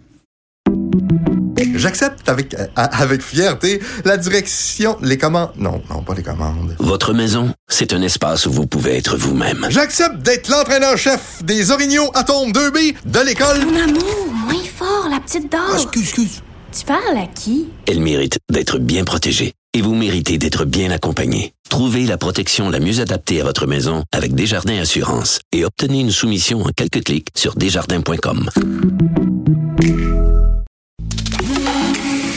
Ancien député de la Chambre des communes, directeur artistique et ingénieur de son, Avec Pierre Nantel, entendez l'actualité. Sans fausse note. vous écoutez Pierre Nantel, Cube Radio. Benoît Dutrisac. À un moment donné, qui gère le système? Mario Dumont. Le point, c'est que si les tribunaux peuvent prendre des décisions. La rencontre. Dans les deux cas, c'est d'une absurdité qui défie l'intelligence. Excuse-moi, je t'arrête là. Non, non, non, non, non, non, non, non, pas toi, là. Ça ne les regarde pas. Mais je comprends sa crainte. C'est pour les imbéciles. La rencontre Dutrisac Dumont. Benoît Dutrisac, Mario Dumont, bonjour messieurs. Non. Bonjour. Non, pas non? un matin. Ah non, Ça- pas un ça me matin. tente pas. Ça te tente Non. pas? OK. Bon, Mario. Là, Pierre, Pierre toi puis moi, là, Mario est pas là-dedans, là, je suis désolé, là, mais on va se prendre un avocat, puis on envoie une mise en demeure à Horacio Arruda. Je sais pas si tu as vu la nouvelle qui vient de tomber. Non. Les personnes ayant reçu le vaccin AstraZeneca exclues d'un concert de Springsteen. Ah ben là, oui, j'ai vu ça hier. Moi, je, je suis catastrophé. C'est le spectacle que je serais allé voir si j'étais à New York. Hey, euh, on est deux, là. Je suis sérieux, c'est pour ça que je, je le sais, Pierre. Là, là, là, là, mise en demeure, on veut un avocat, mise en demeure, la santé publique à Arruda, peut-être même à Springsteen, il y a de l'argent à faire, là. Mais écoute, là, ça va être quoi après tous les grands événements? Parce que on s'entend-tu que les, les fans de Springsteen, là, c'est nous autres, là, 55 ans et plus, là, 50 Tout à ans et plus. Oui, oui, fait que c'est la nous. clientèle visée par AstraZeneca. Ben, absolument. Alors, tu sais, pourquoi l'avoir donné, là? J'aurais demandé un vaccin à la mayonnaise, moi, tant qu'à y être, là. Tu sais, là, c'est... Mais là, faut, là, faut offrir une troisième dose aux vaccinés d'AstraZeneca. Parce que vraiment, là, moi, de me faire, de me faire exclure d'un show. Mais là, Springsteen, là, on rit, là, mais après, ça va être quoi, les grands événements qui vont exclure les euh, doubles vaccinés AstraZeneca? j'avais pas vu ça, mais j'avoue, je capote. Ça, ça veut dire, est-ce que les Américains vont reconnaître le vaccin AstraZeneca sur leur territoire quand il y aura entente de réciprocité La de question voyage? se pose, honnêtement, puis c'est vrai. Moi, je, je partage vraiment. là, C'est sûr que pour moi, c'est la plus Non, grande déception, Benoît. Euh, C'était mon Ben oui. objectif de Mm. pouvoir aller, par exemple, à l'Action de grâce à Old Orchard, tranquille, avec ma famille. sais, Ben, si on n'est pas accepté. Ou, à- là. ou retourner à New York, là, Broadway va rouvrir en septembre. Puis moi, je suis pas comédie musicale, mais zéro pantoute. Mhm, Mais depuis que je suis allé, je suis toujours impressionné par le talent des, de, de tous ces artistes sur Mhm. Broadway. C'est quelque chose. Il y a eu des Québécois qui l'ont fait, Broadway aussi. Se, se placer sur Broadway, savoir chanter, danser, jouer, là, jongler. Écoute, Oui, c'est le, le Taj Mahal de l'entertainment d'origine aux. États-Unis. Mais et Bruce Springsteen était comme la curiosité. Moi, je pense qu'on on est tous, tous Ben, deux euh, là. des admirateurs du boss. Et honnêtement, c'est une grosse déception. Puis Mario, effectivement, on, on peut se demander est-ce que ça va se décliner en. en- en- est-ce qu'on va être accepté Non, aux mais là, le États-Unis? gouvernement canadien va devoir se battre. À partir du moment où les autorités canadiennes ont accepté que le vaccin soit distribué, donné au Canada, je m'excuse, il faut que Santé Canada, que le gouvernement Ah, canadien, au niveau, au niveau politique, se batte pour la Je reconnaissance pense que du Justin, va appeler le boss. Le boss va Non, mais là, Justin. moi, je parle pas. Va- Moi, va- je- pour, le concert, pour, le, pour le concert, là, je mets, je mets un bémol, là, mais je mets le.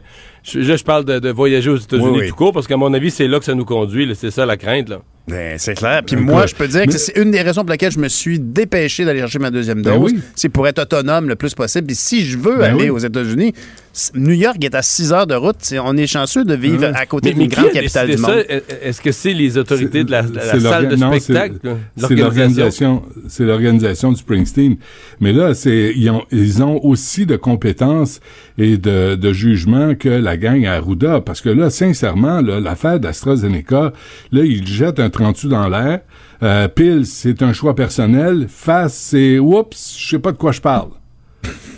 Calvaire, c'est, il- ça, ça sort d'où, là, les AstraZeneca, là? Encourage, hier, là, hier, mercredi 7 juin, Québec encourage le choix d'un autre vaccin en seconde dose.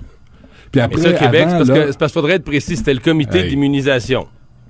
Mais ça s'est placé. Honnêtement, moi, j'ai l'impression que c'était une, une énorme tempête hier. Moi, l'histoire de Bruce Springsteen, c'est sûr que ça vient comme c'est la cerise sur le sonnet. Ben mais oui. ça s'est soldé en bout de ligne, Mario, je pense. Je je euh, Corrige-moi si je me trompe. Mais en gros, oui, effectivement, vous avez le choix. Puis les, les scientifiques, avec les nouvelles, les nouvelles études, vous disent que ben, ça serait mieux que vous preniez l'autre, mais un tantinet mieux. Oui, exactement. C'est un bon résumé et ce serait mieux en termes, disons pourquoi, ce serait mieux en termes de protection, de niveau de protection contre les variants, qui est Mhm. encore supérieur. Celle d'AstraZeneca est bonne, mais l'autre est encore supérieure. Mais euh, pour certaines personnes, on peut dire, ben là, protection, protection, là, 94-92 Ben oui. il, il peut, il peut y avoir aussi une conséquence. C'est que le risque d'avoir, au moment du vaccin, dans les deux, trois jours suivants, des, euh, des courbatures, euh, de- de- des frissons, de filer moins bien, sont plus élevés. Donc, quelqu'un pourrait décider d'avoir deux fois AstraZeneca pour éviter ça. Oui. C'est la réponse, du, je- du ministre. Partant de là, on a un choix. Mais là, moi, je, je- moi jusque-là, je trouvais ça tout à fait correct. J'ai trouvé ça quand même bizarre que le fédéral hier dise, ben nous, l'AstraZeneca, on le donnerait plus du tout en deuxième dose. En fait, moi, ce que je trouve, c'est que tout ce monde-là aurait dû se parler. Ben oui. Ben, Puis c'est donner, ça, une seule version, donner une seule version au peuple. Donner à la Ben là, population si qui essaie de comprendre, donner une version unique. Si vous avez reçu une première dose d'AstraZeneca sans trop d'effets secondaires, disait M. Arruda hier, vous pourriez rester avec AstraZeneca. Donc, je le sais pas. Je le sais pas. Puis si ça vous tente, ben ayez une autre dose d'un autre vaccin, puis vous allez peut-être avoir quelques symptômes de grippe, mais je le sais pas. Fait que je suis payé à la santé publique, mais je le sais pas. Il y en a d'autres qui le savent, par exemple. Il y en a d'autres qui décident, là. Puis là, nous, on a deux AstraZeneca, puis les conséquences, on va voir comment ça va se déployer au cours des prochains jours. Mais moi, d'être exclu d'un show sur Broadway, ça veut dire quoi, là? C'est quoi l'analyse scientifique euh, à Mais- laquelle mais ils ont accès, euh, Mais, mais, messieurs, je comprends pas? Il accepte le Johnson. Il Ah accepte ouais, hein? le, le Johnson, le vaccin de Johnson et Johnson, il n'accepte pas. Je, je lis en même temps. Écoutez, vous me Ouais, à terre un matin Pfizer. Moderna, Johnson Johnson pour assister au spectacle vrai, Spring- pas- Springsteen on là. Broadway à partir du 26 juin prochain. C'est sur le site de Mais Radio-Canada. là, d'après moi, euh, d'après moi, Springsteen a perdu de l'argent avec les actions d'AstraZeneca. Ben voilà. dans sa vie. Honnêtement, c'est trop, c'est trop irrationnel parce que là, euh, Johnson et Johnson, c'est la même technologie qu'AstraZeneca, puis c'est des résultats semblables. Mais euh, non, mais le boss, là, il a, il a 72, 73 ans, là. Tu sais, le boss veut pas, lui, là, j'imagine que quelqu'un lui a dit, AstraZeneca est pas tout à fait efficace, c'est pas à la hauteur. Fait que dans les aérosols, quand on crie, euh, Bruce! Ok, non, Bruce, c'est pas, tu sais, non, je comprends. ben, ben, c'est parce qu'il n'est pas approuvé par la FDA. Fait il n'a pas été utilisé aux États-Unis, c'est ça. Ouais. Fait que là, au Canada, il y a 1,7 million de personnes qui ont reçu à ce jour le vaccin AstraZeneca. Fait que euh, Springsteen, on va, je vais aller l'écouter dans ta cour, Pierre. Mais ça va me faire plaisir. Surtout, son dernier album, finalement, il y a quand même trois ou quatre chansons qui sont, sont devenues des classiques. Ouais, ouais, ouais. House of Thousand Guitars. Mais, mais la réalité, par contre, honnêtement, je sais pas si comme moi, t'es surpris, mais ça arriverait d'un autre artiste, ça ferait moins mal. Là, ça vient d'un homme à qui on, on- on évalue euh, un bon sens des valeurs, puis Puis c'est comme, ça, ça, ça arriverait, je sais pas, mais de Janet Jackson, ça me, ça, me- ça me dérangerait moins que de Bruce Janet- Springsteen. Elle Janet fait encore des shows? What the fuck? Ben, c'est Diana Ross, qui a 77 D'où ça ans comme Bruce. non, mais, mais c'est ça qui est surprenant, c'est que ça vient d'un Ah artiste. pas- euh, euh, ça va au-delà de la musique. Il y a comme un Ah, sens des valeurs associées à Bruce Springsteen. Je suis pas content. Non, je Pour la comprends. dernière journée, la dernière chronique, je- sérieusement, je ne suis pas de bonne humeur. Ah, absolument. Ça Bon. va aller mal. Horatio, je t'appelle à, Non, à mais là, 9h15. Excusez-moi, les amis, la, la- la liste de questions qui émerge quand même pour le Canada, même quelqu'un qui serait vacciné une dose AstraZeneca puis une dose d'un autre vaccin. Ça serait pas Est-ce suffisant. que les États-Unis vont reconnaître ça? Tout à fait. Parce qu'on a juste un seul, une seule dose d'un vaccin reconnu. Toute une histoire autour d'un artiste qui fait un show sur Broadway. Non, mais ben, Ah non, l'histoire, c'est- l'histoire, c'est que si, c'est le début de la fin de notre possibilité d'aller aux États-Unis, mettons pour 20% de la population au Canada, ça va créer. C'est une crise majeure. Là. Mhm. Hmm. Moi, si je suis le gouvernement canadien, euh, je me mets sur le dossier vite. là. Parce que. Oh boy, on continue de travailler. Vous avez vu Sajan, là? Il y a une motion oui. à, la, à la Chambre des communes. Qu'est-ce qu'on va dire? On continue de travailler comme euh, Antoine Robitaille l'imite mieux que moi, là. Mais, tu sais, c'est toute une gang de... Hmm, tu sais, on va en parler tantôt. Ben, on, peut en parler tout de suite parce que moi, j'allais juste te dire que maintenant, j'ai envie de chanter quand je traverse vos frontières américaines Born to Run. Mais, sûrement pas Born in the USA. Exactement. Born to Run, qui est pratiquement un hymne national aux États-Unis, d'ailleurs. Euh, euh, ben, justement, parlons-en de M. Sajan. Les, les conservateurs ont décidé de ne pas le manquer euh, lors de la dernière journée euh, de la, Mais de la toute Chambre des communes. l'opposition, en fait. C'est une motion de censure qui a été votée pour lui. C'est une motion de censure, pour donner un ordre de grandeur, une motion de censure contre le gouvernement. C'est une motion de non-confiance. Ça déclenche des élections, ni plus ni moins. Mhm. Là, c'est une motion de censure contre un ministre. Donc, une motion de blâme, peut-être dans le langage de tout le monde, une motion de blâme contre le ministre de la Défense. Et euh, je peux pas dire, je sais qu'il y a, de, il y a- des fois il y a de la politicaillerie puis du jeu parlementaire, mais dans ce cas-ci, je suis obligé de dire que les partis d'opposition ont fait strictement leur devoir. là. C'est une session, une session parlementaire épouvantable pour ce, ce ministre-là. Et, et- et je, je- je Ça arrive nous- tard quand même. Euh, faut non, mais ça il ne nous tard, reste plus, ouais, il ne nous reste plus de, de- de foi ou d'espoir euh, qui va reprendre le contrôle de la situation. là. C'est un tel foutoir à la défense. Euh, Il n'y a rien qui s'est réglé. Tout est arrivé en retard. Puis c'est pas de sa faute la partie de golf, mais c'est comme la, la partie de golf entre l'enquêté et ceux qui pourraient l'enquêter. Oui, oui, c'est de sa faute. Oui, c'est de sa faute parce qu'il a, il a mis un climat, il a installé un climat. Là, Ah, peut-être Indirectement, très Ben oui. indirectement. Là, il y a personne, personne n'est redevable, personne n'est responsable, puis euh, c'est business as usual. Puis il y a une enquête sur des in- inconduites sexuelles, mais regarde, c'est pas grave, là, tu sais, on continue. Il y a un comité permanent de la condition féminine des communes là, qui a aussi euh, émis des, euh, des recommandations sur les inconduites sexuelles au sein de l'armée. Mais là, c'est parce que ça fait depuis euh, huit ans, là, Stéphanie Raymond en parlait, on, on en parlait. Ça, là, ça commence à faire parce que ça commence à remonter. Et pendant ce temps, le ministre Sajan est là, la bouche verte. What? What's wrong? Très bonne imitation. what- what's the problem? I don't see no problem. I don't speak French. I don't know. Fait que là, faut le changer là parce que est- c'est un, il- c'est un incompétent. Puis euh, on l'a, on l'a, euh, Erin O'Toole, là, il l'a fait à l'armée lui aussi. Là. Fait qu'il sait de quoi il parle. Puis à un moment donné, Sajan, là, je trouve qu'il l'a eu facile Ah, au cours ça, des six vrai. dernières années. Mais sa motion de blâme, d'ailleurs, si Il- on il en vérifie, ouais. le libellé euh, fait le tour de, de- de- des, nombreuses, des nombreuses plaintes qu'on peut y voir à- envers Sajan. Entre autres, ce- ce- cette espèce d'histoire scabreuse là, où il, il s'était donné le crédit d'une opération euh, militaire euh, Ouais, ça Moyen-Orient. plus loin. Mais, mais, ils en euh, parlent. toute, toute- toute l'affaire de du fait qu'il a été averti par l'ombudsman, du fait qu'il y avait des allégations contre Jonathan Vance dès 2018, on va dire que celle-là est restée floue. Là. Qui savait? Euh, dans son cabinet à Sajan, on savait. On l'a dit au cabinet du premier ministre. On y a- Non, tout le monde le savait, sauf M. Trudeau lui-même. Personne n'a rien fait. C'est ça. Ben oui. Finalement, il a fini son mandat jusqu'à Noël 2020, euh, début 2020, genre, jour de l'an 2021. Il a fini son mandat. Euh, Puis là, l'enquête arrive après. Tout ça paraît très, très, très, très mal. Donc, euh, c'est une... Pour lui, là, je pense que M. Trudeau s'est dit, euh, s'il y a des élections à court terme, ça vaut pas la peine de faire un remaniement ou de créer une crise plus grosse. Mais, Mais, M. euh, Trudeau a eu moins de patience avec euh, Mme Wilson-Raybould, puis, euh, puis euh, deux, trois autres euh, élus au Parti libéral. là. Hmm. Il leur a montré la porte assez vite.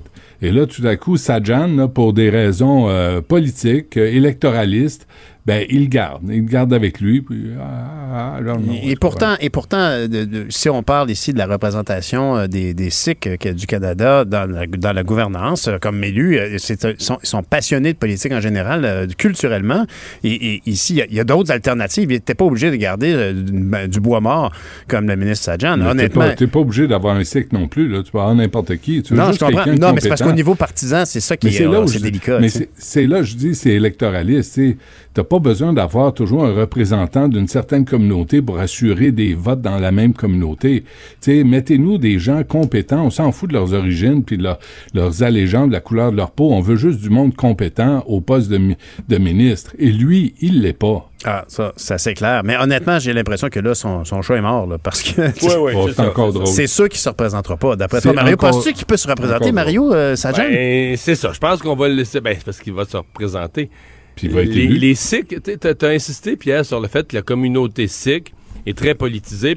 Mais une, une des caractéristiques de la communauté sikh, c'est qu'elle n'est pas monolithique électoralement. Là. Non, Il c'est y vrai. avait un sikh dans le cabinet de, de Stephen Harper, euh, monsieur, euh, comment est-ce qu'il s'appelait, pas ou- mais Ah. peu importe. Il y a vraiment là une... Il y euh, NPD, ça Hopal. Hopal, U-P-P-A-L, Hopal. c'est ça, exactement. Mhm, mhm. Il, y a- il y en a un chef du NPD, donc c'est un parti où on s'intéresse à la politique, mais avec une diversité. Donc, euh, les, il y a plusieurs comtés qui sont très influencés par le vote et Bien tout le monde sûr. a peur de le perdre. Là. Tout le monde a peur de perdre ces comtés-là. Donc, c'est certain. Tu as raison là-dessus, Benoît, que ça fait partie du, du calcul. Mais c'est quand même la défense nationale du Canada. Ça m'a donné, oui, tu veux électoralement pas déplaire à une communauté, mais il y, a- il y a un point de rupture, là. Ouais, c'est clair. Puis, euh, L'incompétence, c'est quand même pas excusable ici. là. vraiment, il n'y a rien qui excuse ça. D'après moi, en tout cas, il n'osera même pas se représenter. De toute façon, comme si, si on veut pas avoir une autre imitation de Benoît l'an prochain, son dynamisme, son dynamisme euh, est, mais, est assez mais- garant. mais tu dis ça, tout a siégé à Ottawa. Je suis quand même. Mettons à Québec, quelqu'un qui lirait des réponses d'une façon aussi plate. là. Mhm. C'est un carton, puis peu importe la question, tu lis la même réponse, mais qui répond pas à la question. C'est un carton déjà prêt. Avant même de savoir la question, tu sais que tu vas lire euh, trois phrases. Tu pourrais pas survivre avec ça à Québec. Là. Ouais, il se fait vite. les journalistes, l'opposition te boufferait, ça deviendrait la risée, des caricaturistes seraient sur ton dos. Euh, puis le ministre Sadjan, et cette semaine, ses réponses, c'était pathétique, là, en bas de pathétique. Là. Il, Ouais, non, mais il se fait bombarder après des français. questions, il lit, il lit des phrases, des cartons. Oui, puis ben, malheureusement, au Québec, honnêtement, je dis ça, euh, malheureusement, le Québec, on, on a une distance par rapport aux affaires militaires. hein. On dirait que le Québec, on n'est pas, on n'est pas, on n'est pas bien à parler d'armée. Puis, je veux dire, on le voit à, à tous égards. C'est aussi, moi je l'ai vu à un moment donné, il a fait une tournée d'entrevues dans les médias anglophones, euh, Sajan, et les journalistes canadiens anglais là, ont tellement peur de froisser les, les, les politiciens, c'en est gênant. Ils se roulent à terre, CTV, CBC, Global, ils ont, peur de les froisser, ils ont peur de les brasser un petit peu. Puis Sajan, là, il avait fait la tournée, écoute, ça a donné ce dimanche matin-là, je n'ai vu deux d'a- d'affilée. Les mêmes réponses, les mêmes cartons, écrits par les mêmes communications. Carton. C'est ridicule, tu sais. Et, et ça a passé pareil. Puis y a pas, et puis c'était deux femmes qui faisaient l'entrevue, puis ça n'a rien à voir, deux hommes, deux femmes, là, on s'en fout. Mhm. Mais les deux femmes se sont laissées enfariner. C'était, écoute, tu sais, perdez patience. Tout le monde est tanné. Je pense que tout le monde est tanné. Ah tout non, non, est mais là, on parle. Non, non, ça, c'est euh, cet hiver, là. Ah oui, OK, excuse. C'est pas récent, là, c'est cet hiver. Puis pendant le scandale euh, de, de Jonathan Vance, avec les questions, à quel moment vous l'avez su, à quel moment vous l'avez appris, Mhm. puis il te les a enfarinés, puis il voulait pas le froisser. Mais là, tu perds patience. Là. Quand tu te fais rire d'en face par un politicien, à un donné, faut que tu mettes le pied à terre, puis ça, ça va faire. Ça, ça se passait cet hiver. L'été arrive, les vacances s'en viennent. Et puis, euh, vraiment, on a eu un, un événement, un avertissement. C'est pas un avertissement, c'est vraiment triste ce qui s'est passé donc dans cette base de plein air du côté de Québec. Ouais, je peux-tu euh, juste, euh, juste un mot là-dessus? Là? Je vous invite à lire le livre vraiment troublant de Sylvie Bernier, Le jour où je n'ai pas pu plonger. Euh, elle raconte comment son neveu, euh, Raphaël, 5 ans, euh, est mort noyé, pas sous ses yeux, mais tu sais, il était parti en canot Hmm. sur une rivière en famille, puis il est arrivé un accident, puis il est resté coincé, puis son frère, Sylvie Bernier, l'a empêché de, de, de plonger pour aller l'aider parce qu'elle allait y rester elle aussi. Je vous invite à lire ça, les parents, cet été, parce que vous remarquerez, euh, faites le tour, là, moi je fais du vélo souvent l'été, là, les moniteurs de camp de jour, là, dans les parcs, là, et aussi tous les sauveteurs là, de piscine, la plage, portez attention à ce que vous faites. Là. Il y a trop de moniteurs qui tournent le dos aux enfants, puis là, ils se mettent à jaser entre eux. Je l'ai vu tellement souvent. Les sauveteurs, là, soyez à votre affaire. Vous pouvez cruiser après la job. Puis aux Mais Mario- parents, puis, euh, non, mais aux parents et les adultes, là, laissez pas les enfants sans surveillance à la- dans la piscine. Attention au party, puis vraiment apportez votre veste de sauveteur. Ah ben ça, ça c'est le point de- majeur. Une veste de flottaison, surtout quand on fait, euh, on fait une embarcation, parce que Mario, tu as vu que finalement, la statistique, c'est que 7 des décès euh, qui ont lieu, des noyades ont lieu, 7 sur 10 ont lieu dans des lacs et rivières. Oui, oui. Mais par contre, euh, je parlais hier à Reynald Hawkins là, de la, la Société de sauvetage qui me disait que dans des activités comme celle-là, le supervisé avec sauveteur et tout ça, je sais qu'un, c'est un de trop, là, mais il me disait que c'est moins de un par année. là. Mhm. C'est très, très, très, très rare. Heureusement. Euh, la masse des noyades, ben oui, en lac et rivière, mais c'est euh, les embarcations, les embarcations en moteur, des activités sportives. Mhm. Euh, Non, mais c'est souvent, les piscines à la maison aussi. Là. Piscine à la maison ça aussi. Piscine à la maison aussi. Oui, oui, oui. Piscine à la maison aussi. Pas- mais, pas euh, mais si le téléphone sonne, là, laissez-le sonner. T'as raison. Tu sais, T'as Si raison. Ça- quelqu'un il sonne suffit à d'une- porte, d'une seconde, de rip- quelques secondes, hein. C'est ça, ça va tellement vite, là. Puis un accident est si vite arrivé autour d'une piscine, je vous le dis, là, portez attention. Nous, on a une piscine, je n'ai toujours eu, puis je vais vous dire une chose, là, il y a personne qui peut m'arracher de la piscine quand il y a des enfants dedans. Tu fais bien. Je, suis un- je Benoît. suis un intégriste de la piscine, de la surveillance de la piscine. Euh, c'est, c'est, puis il y a toujours des risques d'accident. Ben, je pense que c'est un, un- un bon thème pour finir. Malheureusement, il y a un jeune garçon de 10 ans qui, qui lui, Ben a oui. péru hier. Et euh, ben, on se laisse là-dessus sur ses conseils de profiter du beau temps, du soleil, de l'été et en toute sécurité. Messieurs, c'est un plaisir de m'entretenir avec vous depuis un an. Ben oui, absolument. Ben oui. Salut. Bon été. On se reparle Bon bientôt. été. Bye. Ça marche. Merci. Salut.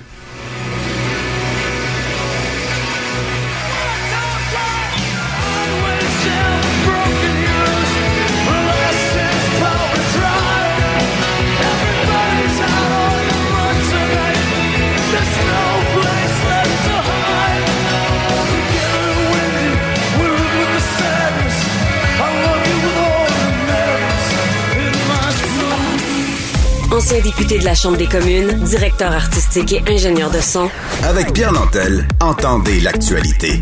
Sans fausse note. vous écoutez Pierre Nantel, Cube Radio. Le, le commentaire de Sophie Durocher, des idées pas comme les autres. Bonjour, Sophie. Oui, bonjour Pierre. Écoute, euh, je- je- j'avais prévu de te parler d'un sujet, mais je, je pense que je viens de changer parce que je viens de t'entendre avec euh, Benoît Mhm. et Mario. Et euh, tu sais, parmi les conseils qu'on donne aux gens, il y a un conseil qu'on doit absolument donner à nos enfants.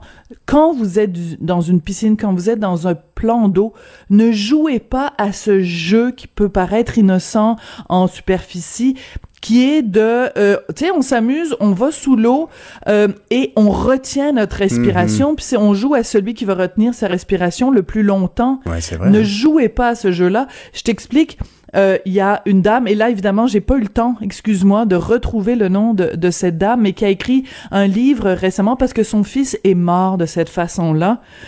Et euh, il jouait avec des amis Imagine. dans la piscine et il y a un infime pourcentage d'enfants qui ont euh, une déficience et le fait de retenir leur respiration comme ça, euh, Finissent en par meurent. perdre conscience, Oui, effectivement. se noient. c'est ça. Hmm. Il s'était évanoui dans la piscine euh, et il y avait plein de médecins autour de la piscine et aucun a été capable de, de le- de le sauver parce que c'était vraiment, je veux dire, il est Ben mort oui. dans la piscine. M'a oublié Donc, de me euh, glisser le nom de l'autrice Marie-Pierre Savarian. voilà, qu'est-ce qu'elle est gentille, Maude. Merci beaucoup. vrai. Voilà, c'est parce que j'avais lu son livre, j'ai fait une entrevue avec elle que vous retrouverez sur le site de Cube Radio. C'est déchirant, mais la mise en garde que cette maman, euh, que ces parents-là voulaient donner à tout le monde, c'est ne jouez pas à ce jeu-là. Donc, je voulais juste prendre un petit moment pour euh, pour euh, faire cette mise en garde au début de l'été comme ça. T'as tout Voilà. à fait raison. On ne veut pas en perdre un seul. Euh, tu veux évidemment nous parler. Hier, tu as fait une entrevue vraiment fascinante avec Ansef Haidar. Comment ça se fait que Raif, Raif Badawi a toujours pas sa nationalité canadienne? Bon, écoute, c'est absolument hallucinant. Donc, euh, tous les 17 juin, des gens à travers le monde et en particulier ici au Canada soulignent la journée Raif Badawi parce que c'est cette journée-là qu'il a été euh, incarcéré en Arabie Saoudite. On rappelle que Raif Badawi, c'est ce blogueur saoudien qui défendait des principes qui nous apparaissent à nous tout simples liberté d'expression égalité homme-femme, laïcité. Sauf que ici, ça nous paraît anodin. Quand t'es en Arabie Saoudite, c'est un crime de lèse-majesté. Et donc, il a été emprisonné, condamné à 10 ans de prison, 1000 coups de fouet. Il a déjà reçu 50 coups de fouet. Et sa femme, Ensa Faïdar, et leurs trois enfants habitent donc depuis 2013 à Sherbrooke, ici au Québec. Et il faut rappeler que depuis le début de l'année 2021, à l'Assemblée nationale à l'unanimité, au Sénat à l'unanimité, au Parlement à l'unanimité, on a demandé que le Canada accorde à Raif Badawi pour des raisons humanitaires la citoyenneté canadienne. Ce que ça signifie, c'est que quand il va éventuellement être libéré, qu'il puisse venir ici au Canada au surfois de cette citoyenneté et rejoindre sa famille.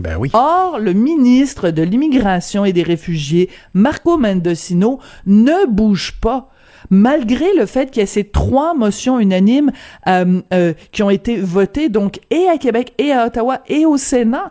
Et moi, j'ai posé la question hier à Ensa Faïdar. Est-ce que vous êtes en contact? Est-ce que le ministère de l'Immigration et des Réfugiés est en contact avec vous pour vous tenir au courant Hmm? de l'avancée de la situation? Zéro nouvelle. Zéro nouvelle. Et pendant ce temps-là, la famille s'ennuie. Imagine, ça fait neuf ans qu'il croupit en prison. Alors, je vous propose d'écouter un petit extrait d'Ensa Faïdar qui, il faut le souligner, parle de mieux en mieux français. Vraiment. Bien sûr, c'est difficile pour toutes les familles, pour nous, pour moi, c'est toujours en attendant. Toujours Aïe, c'est là, mais physiquement, il n'est pas là. Toujours, c'est juste le téléphone, notre contact. C'est très difficile pour ces enfants, ils sont passés toutes, ils sont vieillis sans son père. Des Écoute, enfants qui vieillissent sans leur père. C'est 9 ans. C'est surréel. C'est devenu comme un problème euh, théorique alors que ces enfants-là voient pas leur père. Et puis, c'est une vieille histoire à la, à la Chambre des communes, euh, ce dossier-là. Il y a eu Ben beaucoup de mobilisation. Ben oui. Voilà. Il y a eu beaucoup de mobilisation de la part de tous les députés de Sherbrooke. D'ailleurs, si je me souviens bien, Mme Haïdar euh, euh, compte se présenter en politique, d'ailleurs, pour aller défendre son mari sur place. Ben oui, tout à fait. Et puis écoute, au-delà de la partisanerie, parce qu'elle se, présente pour euh, pour le bloc, euh, au-delà de tout ça, je veux dire, comment se fait-il que, alors que, je veux dire, c'est vraiment quand on quand je dis c'est unanime, ça veut dire aussi que ça reflète les vœux de la population. Je pense qu'il y a personne au, au Québec, il y a personne au Canada qui a pas été touché par l'histoire de de Monsieur Mhm. Badawi, qui a pas été touché par la détermination de cette femme qui se bat pour que son mari qu'elle aime, qu'elle respecte, euh, qui est le père de ses enfants, qui, qui puisse recouvrir la liberté et recouvrir la liberté. Et en plus, c'est que c'est pendant ce temps-là, je veux dire, on continue à faire affaire, on continue à vendre des Ben armes, oui. on continue à faire comme si de rien n'était avec ce régime-là qui est un régime. Écoute, je fais attention parce qu'évidemment, euh, on veut pas non plus euh, euh, euh, faire monter la pression diplomatique euh, envers ce pays-là parce qu'on on attend quelque chose des dirigeants saoudiens.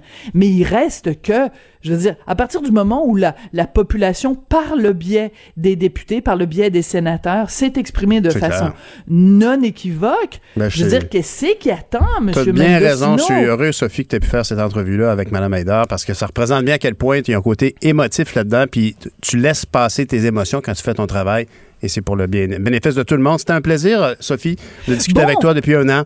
Pierre, un plaisir. Je t'embrasse virtuellement par la magie des ondes en espérant bientôt pouvoir te prendre dans mes bras et te dire vraiment merci et au plaisir de te reparler très, très, très, très, très, très, très bientôt sur les ondes ou en personne. Sophie Durocher, salut, bon été. Puis on écoute ton balado, évidemment, qui est disponible dès midi, chaque jour. Bon été. Bye. Je t'embrasse, merci. Isabelle est en train de vider sa maison qu'elle a vendue grâce à l'accompagnement de l'équipe de Duproprio. Elle quitte avec la fierté d'avoir vendu son espace elle-même. Duproprio, on se dédie à l'espace le plus important de votre vie. Un message d'Espace Proprio, une initiative de Desjardins. Pierre Nantel. Une voix aussi douce qu'une fraîche odeur de café. On se tanne jamais.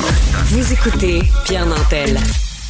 On se rappellera que Pierre Lavoie a lancé son premier défi au Saguenay-Lac-Saint-Jean en 1999. Aujourd'hui, le 18, 19 et 20 juin, donc ces trois prochaines journées, on, a- entreprend le début du million de kilomètres ensemble, une initiative du grand défi Pierre Lavoie qui est actuellement au Saguenay.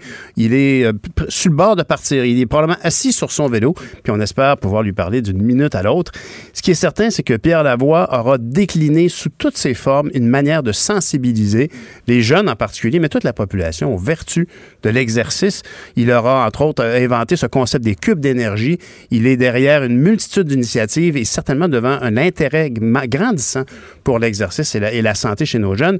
On, a euh, certainement aussi une, nouvelle approche que la pandémie aura provoquée, puisque le, défi, Pierre Lavoie, euh, se décline maintenant de façon virtuelle, puisque le million de kilomètres ensemble, c'est de cumuler les engagements d'exercice que feront les Québécois tous ensemble pour cumuler le million de kilomètres. Est-ce que c'est beaucoup? Est-ce que c'est trop ambitieux? De toute évidence, non, parce que l'an passé, il a doublé son objectif. On a atteint le 2 millions de kilomètres parcourus par tous ces gens. On, peut aussi remarquer à quel point les disciplines sont, sont larges. Je me suis inscrit euh, au défi Pierre Lavoie. Je me suis engagé à marcher 5 km, mais la marche, c'est certainement pas l'exercice le plus euh, particulier qu'on voit dans les disciplines qui sont acceptées. On, parle, euh, on va même jusqu'au au, frisbee, si je ne me trompe pas, le frisbee extrême. Je pense que Pierre Lavoie est avec nous. Monsieur Lavoie, bonjour. Oui, bonjour. Bonjour. On, vous attrape, là, vraiment, vous êtes assis sur votre vélo, vous êtes prêt à partir, là, vous? Oui, presque. Il reste quelques minutes. On fait quelques entrevues avant le départ pour stimuler les gens, bien entendu, euh, à faire des kilomètres en fin de semaine. Ben oui. Euh, merci de me donner la chance de leur parler. Ben écoutez, c'est tellement important. Vous êtes vraiment un, apôtre de l'exercice. Euh, rappelez-moi, vous avez commencé ça en 1999. Quel était votre objectif qui a dû se multiplier en ambition depuis? Ben, c'est à partir de. Je vais sauver mon fils Raphaël, qui était atteint de l'acidose lactique. La sœur Laurie était décédée deux ans plus tôt, à quatre ans. Raphaël avait à ce moment-là avait pas, ben, il y avait, euh, il y avait un an, hmm. euh, un an, un an et demi. Et euh, malheureusement, il est décédé après l'événement. Mais après, j'ai eu une longue réflexion à savoir pourquoi qu'on n'aide pas les maladies orphelines au Québec. Puis je me suis dit, OK, c'est parce que tout l'argent est concentré vers des maladies qu'on pourrait prévenir par nos comportements. Donc, travaillons sur la santé durable des gens. Et un jour, on aura un système de santé vraiment efficace parce qu'on y aura intégré la prévention et on pourra dégager de la marge de manœuvre pour investir dans les vrais malades, ceux qui naissent avec les maladies, les maladies génétiques orphelines. Et là, on pourra vraiment les traiter d'une façon efficace. Donc, euh, c'était un peu ma vision, un peu, euh, je dirais, idéaliste euh, du départ. Mais mon plan de match dans ma tête était clair. Il fallait changer la façon de faire les choses au Québec. Si le Canada ne voulait pas suivre le Québec, est-ce qu'on serait capable de donner le ton au Québec pour devenir un modèle en Amérique? Ben, c'était mon ambition. Aujourd'hui, c'était pas ça la passer comme ça, hein, parce qu'il fallait juste les regrouper puis organiser. C'est ce qu'on fait depuis euh, 1999. Bien, Monsieur Lavoie, idéaliste, mais certainement, en tout cas, ça a porté fruit. Euh, vous, êtes allé bien au-delà de ce que vous aviez certainement pensé. Je suis persuadé que vos deux enfants actuels et vos deux enfants que vous avez perdus sont très fiers du rôle de leader de Pierre Lavoie, de leur père. Dites-moi, aujourd'hui, on est rendu à la deuxième édition du défi 1 million de kilomètres ensemble. C'est important. Le mot ensemble prend tout son sens quand on examine les chiffres de la première édition, là. Ah oui, les chiffres de la première édition, on avait 67 000 participants. Il faut, le comparer au modèle euh, en présentiel où on avait 1000 cyclistes et 5000 bouclards, c'est aussi des cyclistes. On était 6000 durant la fin de semaine qui essayaient de motiver les Québécois à bouger. Mais quand on est passé en mode virtuel, on est monté à 67 000 on a atteint 2 millions de kilomètres.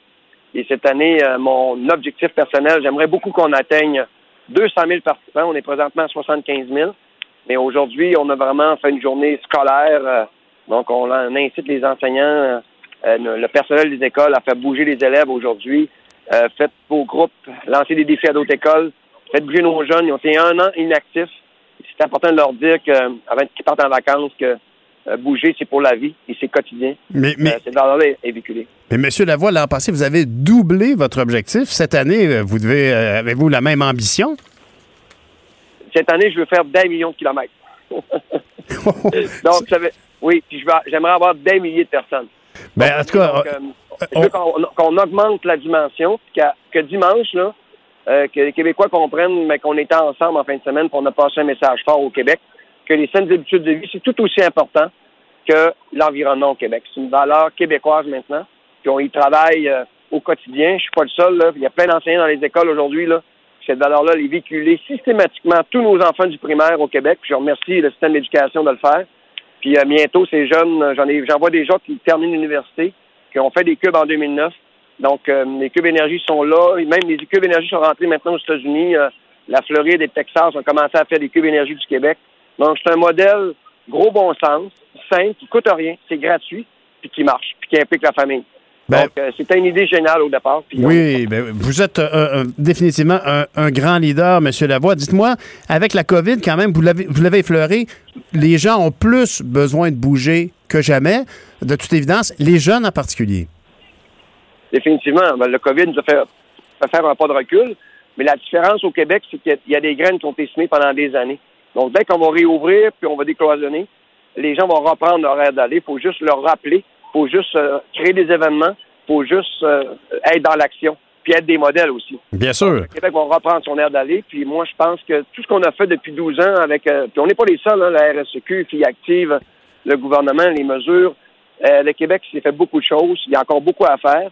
Mais euh, ce recul qu'on a, qu'on a vécu, le COVID nous a fait réfléchir. Euh, comme, comme je dirais, un des ambassadeurs des saines habitudes de vie, ton rêve, euh, mon rêve, c'était d'entendre un premier ministre un jour euh, parler de ça et dire à la télévision, euh, écoutez, aller marcher, c'est bon pour votre santé mentale. Je me dis, waouh, c'est c'est un message que moi, je rêvais qu'un premier ministre dise euh, dans, dans notre État. Et tout à coup, il l'a répété tous les jours pendant des mois. C'est Wow. vrai. Québec, maintenant, les gens ont compris que bouger, c'est bon pour la santé physique, mais également, surtout, pour notre santé mentale. Ben, M. Lavoie, de toute façon, effectivement, beaucoup de gens ont rentré dans leurs habitudes quotidiennes d'aller prendre une grande marche et c'est ça le principe de votre défi un million de kilomètres ensemble, c'est de regrouper toutes ces initiatives personnelles, les, les kilomètres qu'on peut, qu'on sait qu'on va marcher. On peut même doubler la mise si on veut, mais on peut juste s'inscrire. On fait partie de ce grand défi.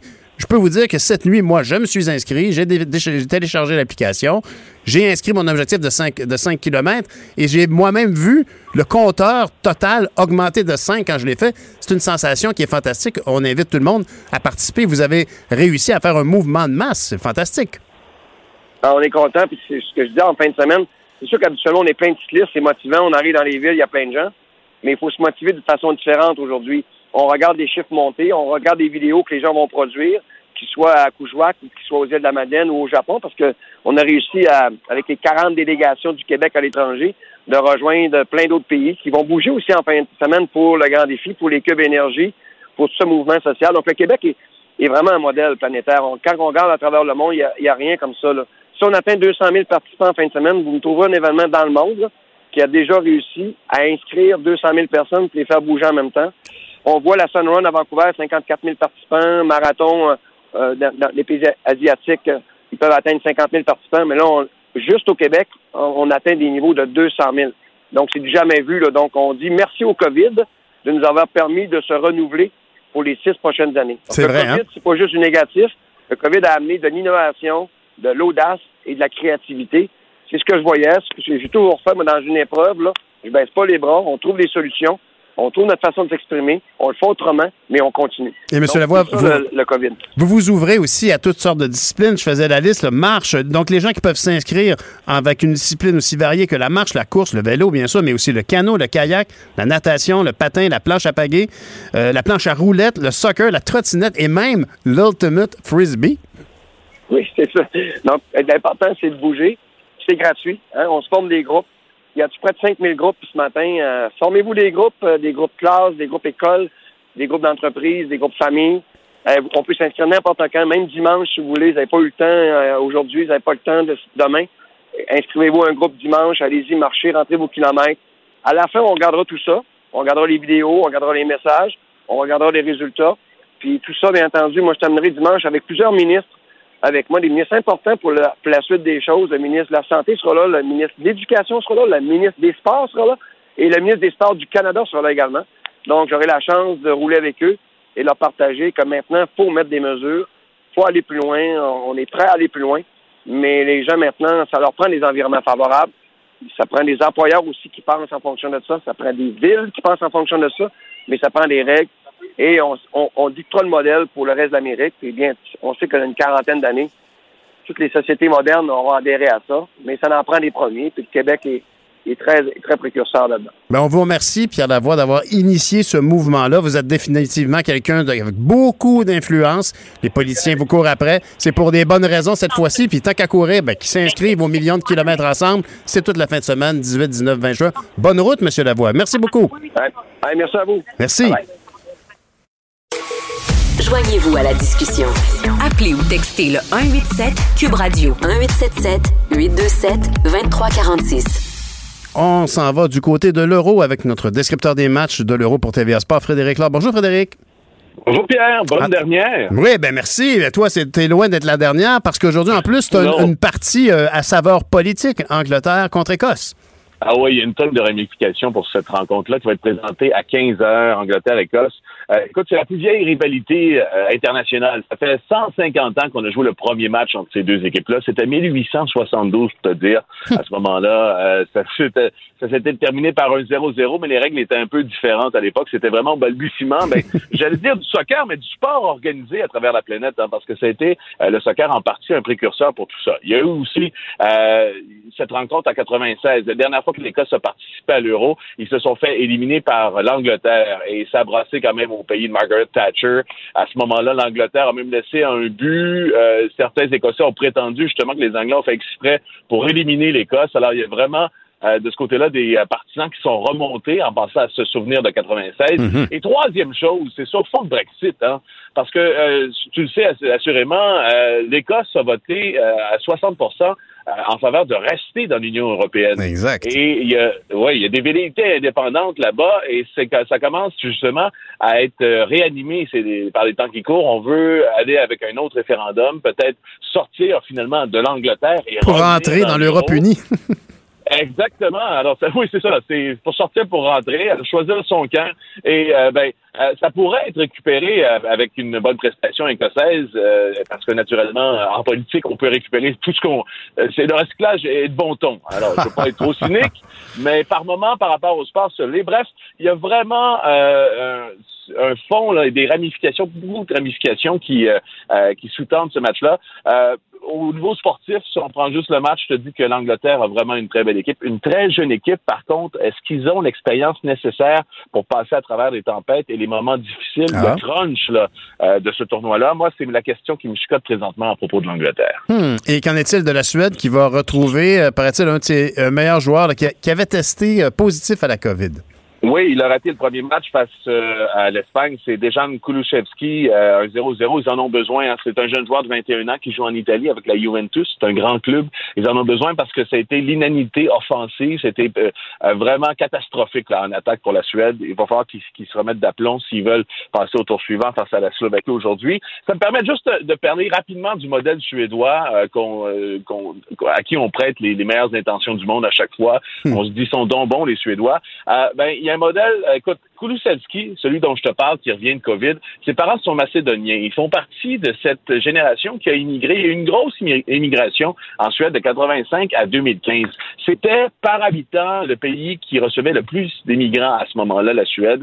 Euh, L'intégration a été coup-ci, coup-ça, tant et tellement qu'en ce moment, si euh, tu es né à l'étranger, euh, en général, le, le- le taux de chômage pour les personnes nées à l'étranger, c'est 22 à comparer aux Suédois de, de souche, c'est 4 Oh, Euh, ça, c'est un écart des, intolérable. Ça crée des tensions, ça. Exactement, et c'est exactement, et c'est ça. Et là, c'est sûr que c'est multifactoriel, diront certains, mais c'est la montée de la droite, même de l'extrême droite aussi. Alors le, le fameux modèle suédois est en train de se fissurer quelque peu. Euh, on le voit euh, parmi sa sélection. Euh, je je t'ai parlé de Bulusevski, mais le grand Zlatan Ibrahimovic, c'en est un autre aussi, un de ces joueurs issus d'immigration. Euh, une immigration qui était surtout pour la main d'œuvre à l'époque. Maintenant, c'est rendu une immigration familiale. Euh, ben voilà. Alors ça, ça, c'est intéressant. Décidément, Frédéric, euh, t'es es un excellent descripteur de match de- pour l'Euro, mais t'es aussi un bon analyste euh, sociétal de- qui se déroule sur un match, euh, de- sur un terrain de foot. Merci, Frédéric. Et C'était un plaisir de te parler cette année. Puis euh, ben, bon été, puis euh, bon Euro. Bonnes vacances à toi. Salut. William et Sébastien ont enfin trouvé le condo de leur rêve. Ils l'ont acheté avec l'aide d'une courtière immobilière recommandée par Confia. Parmi les courtiers qui leur ont été proposés, William et Sébastien ont choisi de faire affaire avec Hélène. Elle connaissait bien le quartier et d'emblée, elle a compris leurs besoins. Ça a tout de suite cliqué. Mais quand même pas autant qu'entre William et Sébastien. Confia, on se dédie à l'espace le plus important de votre vie. Confia fait partie d'Espace Proprio, une initiative de Desjardins. Vous écoutez Pierre Nantel, Cube Radio. Dans l'arène politique, avec Rémi. On va faire un tour à l'Assemblée nationale avec Rémi. Bonjour, Rémi Nadeau.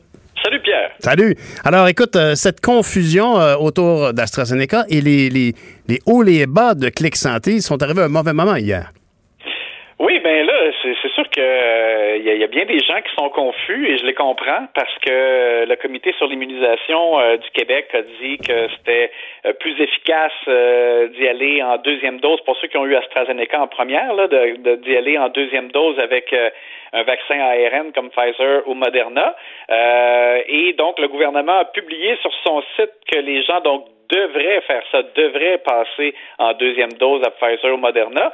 Puis, euh, puis là, ben, hier, Christian Dubé euh, arrive en disant euh, non, c'est une erreur de communication, on laisse encore le libre choix, vous pouvez choisir ce que vous voulez, euh, ce qui correspondait davantage à ce que Dr Arruda avait dit l'avant-veille. Dr Arruda disait, ben vous avez le choix. Là. Euh, il semble qu'il y a une, euh, un peu une protection supérieure si vous prenez euh, Moderna ou Pfizer en deuxième dose, notamment contre les variants. Mais euh, tu sais, tu avais vu que Dr Arruda avait l'air de dire, ouais, mais là par contre vous allez être sur le dos pendant deux jours. Puis tu sais, c'est comme s'il voulait comme maintenir sa ligne à Ben l'effet oui. que, que c'est encore bon de prendre AstraZeneca en deuxième dose. Euh, et il nous a accordé une entrevue hier au journal et il, il maintient ça. Tu sais, il dit que c'est c'est votre choix. Euh, c'est aussi une bonne pro- protection quand même, selon lui, d'avoir AstraZeneca en deuxième dose. Mais le fait demeure, c'est qu'il y a quand même un avis du comité euh, sur l'immunisation. Et, et là, par surcroît, le comité national d'immunisation, donc au fédéral Ottawa. aussi, qui, c'est ça, qui dit que c'est, c'est préférable en deuxième dose de, de, de prendre un ARN quand vous avez eu AstraZeneca en première dose.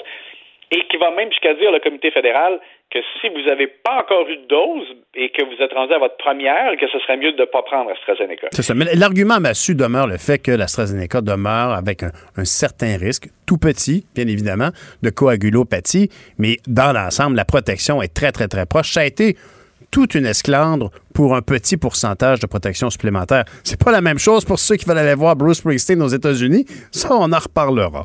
Et dis-moi, dans... aussi, là, Pierre, dans le cas de, de- des, des difficultés pour devancer la deuxième dose, là, Mhm.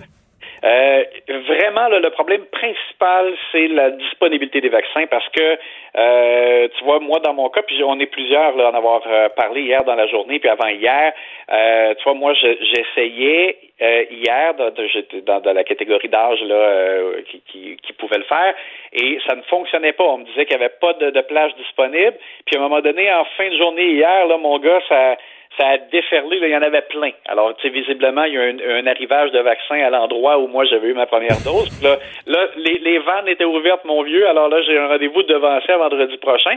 Alors que j'ai des collègues, des amis qui ont été vaccinés en pharmacie à la première dose. Et, euh, et là, le- leurs pharmacies n'ont pas de, de nouvelles doses disponibles pour l'instant. Donc, c'est pour ça qu'ils sont pas capables de devancer. Mais ça devrait comme revenir graduellement là euh, dans les prochains jours. Mais on n'a jamais été si content de voir un camion arriver avec des boîtes. Et puis, écoute, dans deux heures environ, on risque d'avoir donc la conférence de presse de Claire Sanson, puis beaucoup de gens imaginent que M. Duhem sera pas loin. Exact. Alors écoute, ça y est, euh, la députée d'Iberville, euh, Claire Sanson, qui euh, vient d'être exclue cette semaine du caucus de la CAQ parce qu'elle a fait un don de 100 dollars au Parti conservateur du Québec d'Éric Duhem, va annoncer qu'elle va siéger dorénavant à l'automne lors de la rentrée parlementaire en septembre sous les couleurs du Parti conservateur du Québec.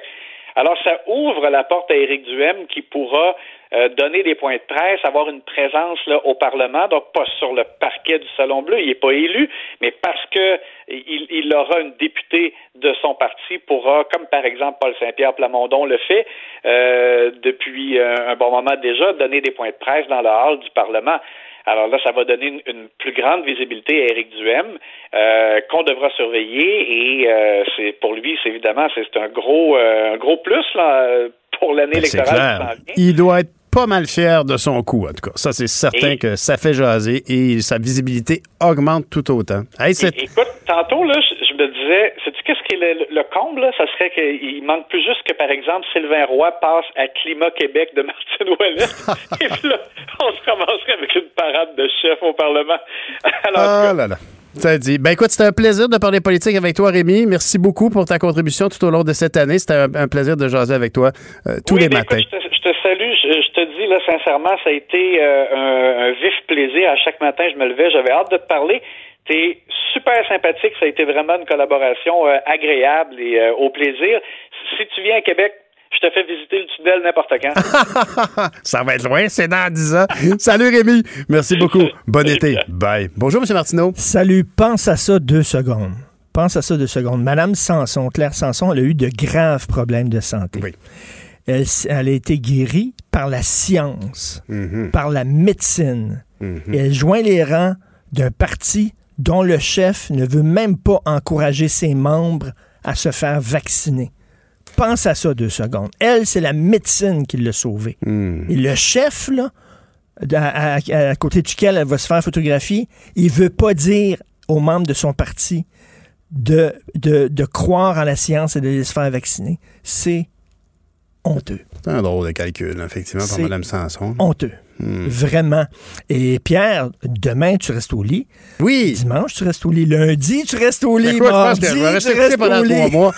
Ça a été un plaisir. Tu vas être comme Alexandre le Bienheureux, le Oui, film de Philippe ça. Noiret, dans ton lit tout le temps. écoute. Écoute, euh, j'espère euh, te réentendre sur nos ondes. Sinon, écoute, j'espère que tu vas trouver un autre micro à des heures qui te conviennent mieux. Ah, les heures, hein? c'est ça la question. Et c'est ça. Et je, me, je, 3h30. me, je me souviens, euh, lorsque j'avais dit salut à mon émission, c'était ma dernière émission de Québec Matin à LCN, et j'avais, comme on appelle en anglais, des mixed feelings. D'un côté, j'aimais beaucoup mon émission, j'aimais, j'aimais ça, faire ça. De l'autre côté, j'étais comme soulagé, enfin, je vais pouvoir dormir, je vais pouvoir récupérer, avoir un, un rythme de vie qui est plus près de mon biorhythme personnel. Oui, et se contenter de trois repas par jour. oui, oui. Parce qu'on a faim constamment. Et Parce ça, qu'on c'est est toujours vrai. mélangé dans l'horaire. Et tous les morning man and morning woman euh, le, ont le, le même problème, Le tu es rital. tout le temps en train de manger. Pourtant, tu pas pris énormément de poids, je trouve. là. C'est parce que je le cache bien. C'est parce que ma barbe pousse. Mais, Ça fait un plaisir, ça là, fait un plaisir vraiment plaisir. Merci J'espère que nos chemins se, recroiseront. Vraiment, tu es un gars, comme disait Rémi, hyper sympathique, très talentueux. Merci, Richard. Bonne émission d'ailleurs et bon été à toi aussi. Eh bien d'ailleurs, c'est le moment de vous dire merci, merci à toutes nos chroniqueuses et tous nos chroniqueurs. Une mention spéciale pour les chroniques du vendredi, Antoine Joubert du Guide de l'Auto et Laure Varidel qui s'est jointe à l'équipe l'été passé et qu'on peut toujours lire le samedi dans le Journal de Montréal avec ses chroniques sur le climat. À mes collègues animatrices animateurs, Caroline Saint-Hilaire, Anaïs Gertin-Lacroix, Jean-François Barry, Mario Dumont, Benoît Dutrisac, Richard Martineau, Sophie Durocher, Geneviève Peterson, Antoine Robitaille, Pierre-Olivier Zappa et Jean-Charles Lajoie. Merci pour votre accueil. Luc Fortin et son équipe au contenu à Cube, Alexandre Moranville-Ouellette, Florence Amoureux, Mathieu Boulay. Merci pour votre apport à Achille Moinet, à la console, à la régie. Et il faut le dire à la gentillesse, à Jean-François Roy aussi. Merci. Maude Boutet aux actualités, à la recherche et à la réalisation. S'il y en a une qui est vite sur ses patins en cette fièvre du Canadien, c'est bien elle. Bravo Maude. Et merci, Go Abs Go. Et à nos patrons, Dominique Lemondon, Jean-Nicolas Gagné, merci pour cette belle année à l'émission euh, de cette émission. C'est avec joie que je vais passer le flambeau au chef Danny Saint-Pierre tout l'été et à Philippe Vincent Foisy dès la mi-août. Et bien sûr, merci à vous, avec qui j'ai partagé cette dernière année, si pandémique et si uniquement radiophonique pour moi. Bon été, à la prochaine. Cube Radio.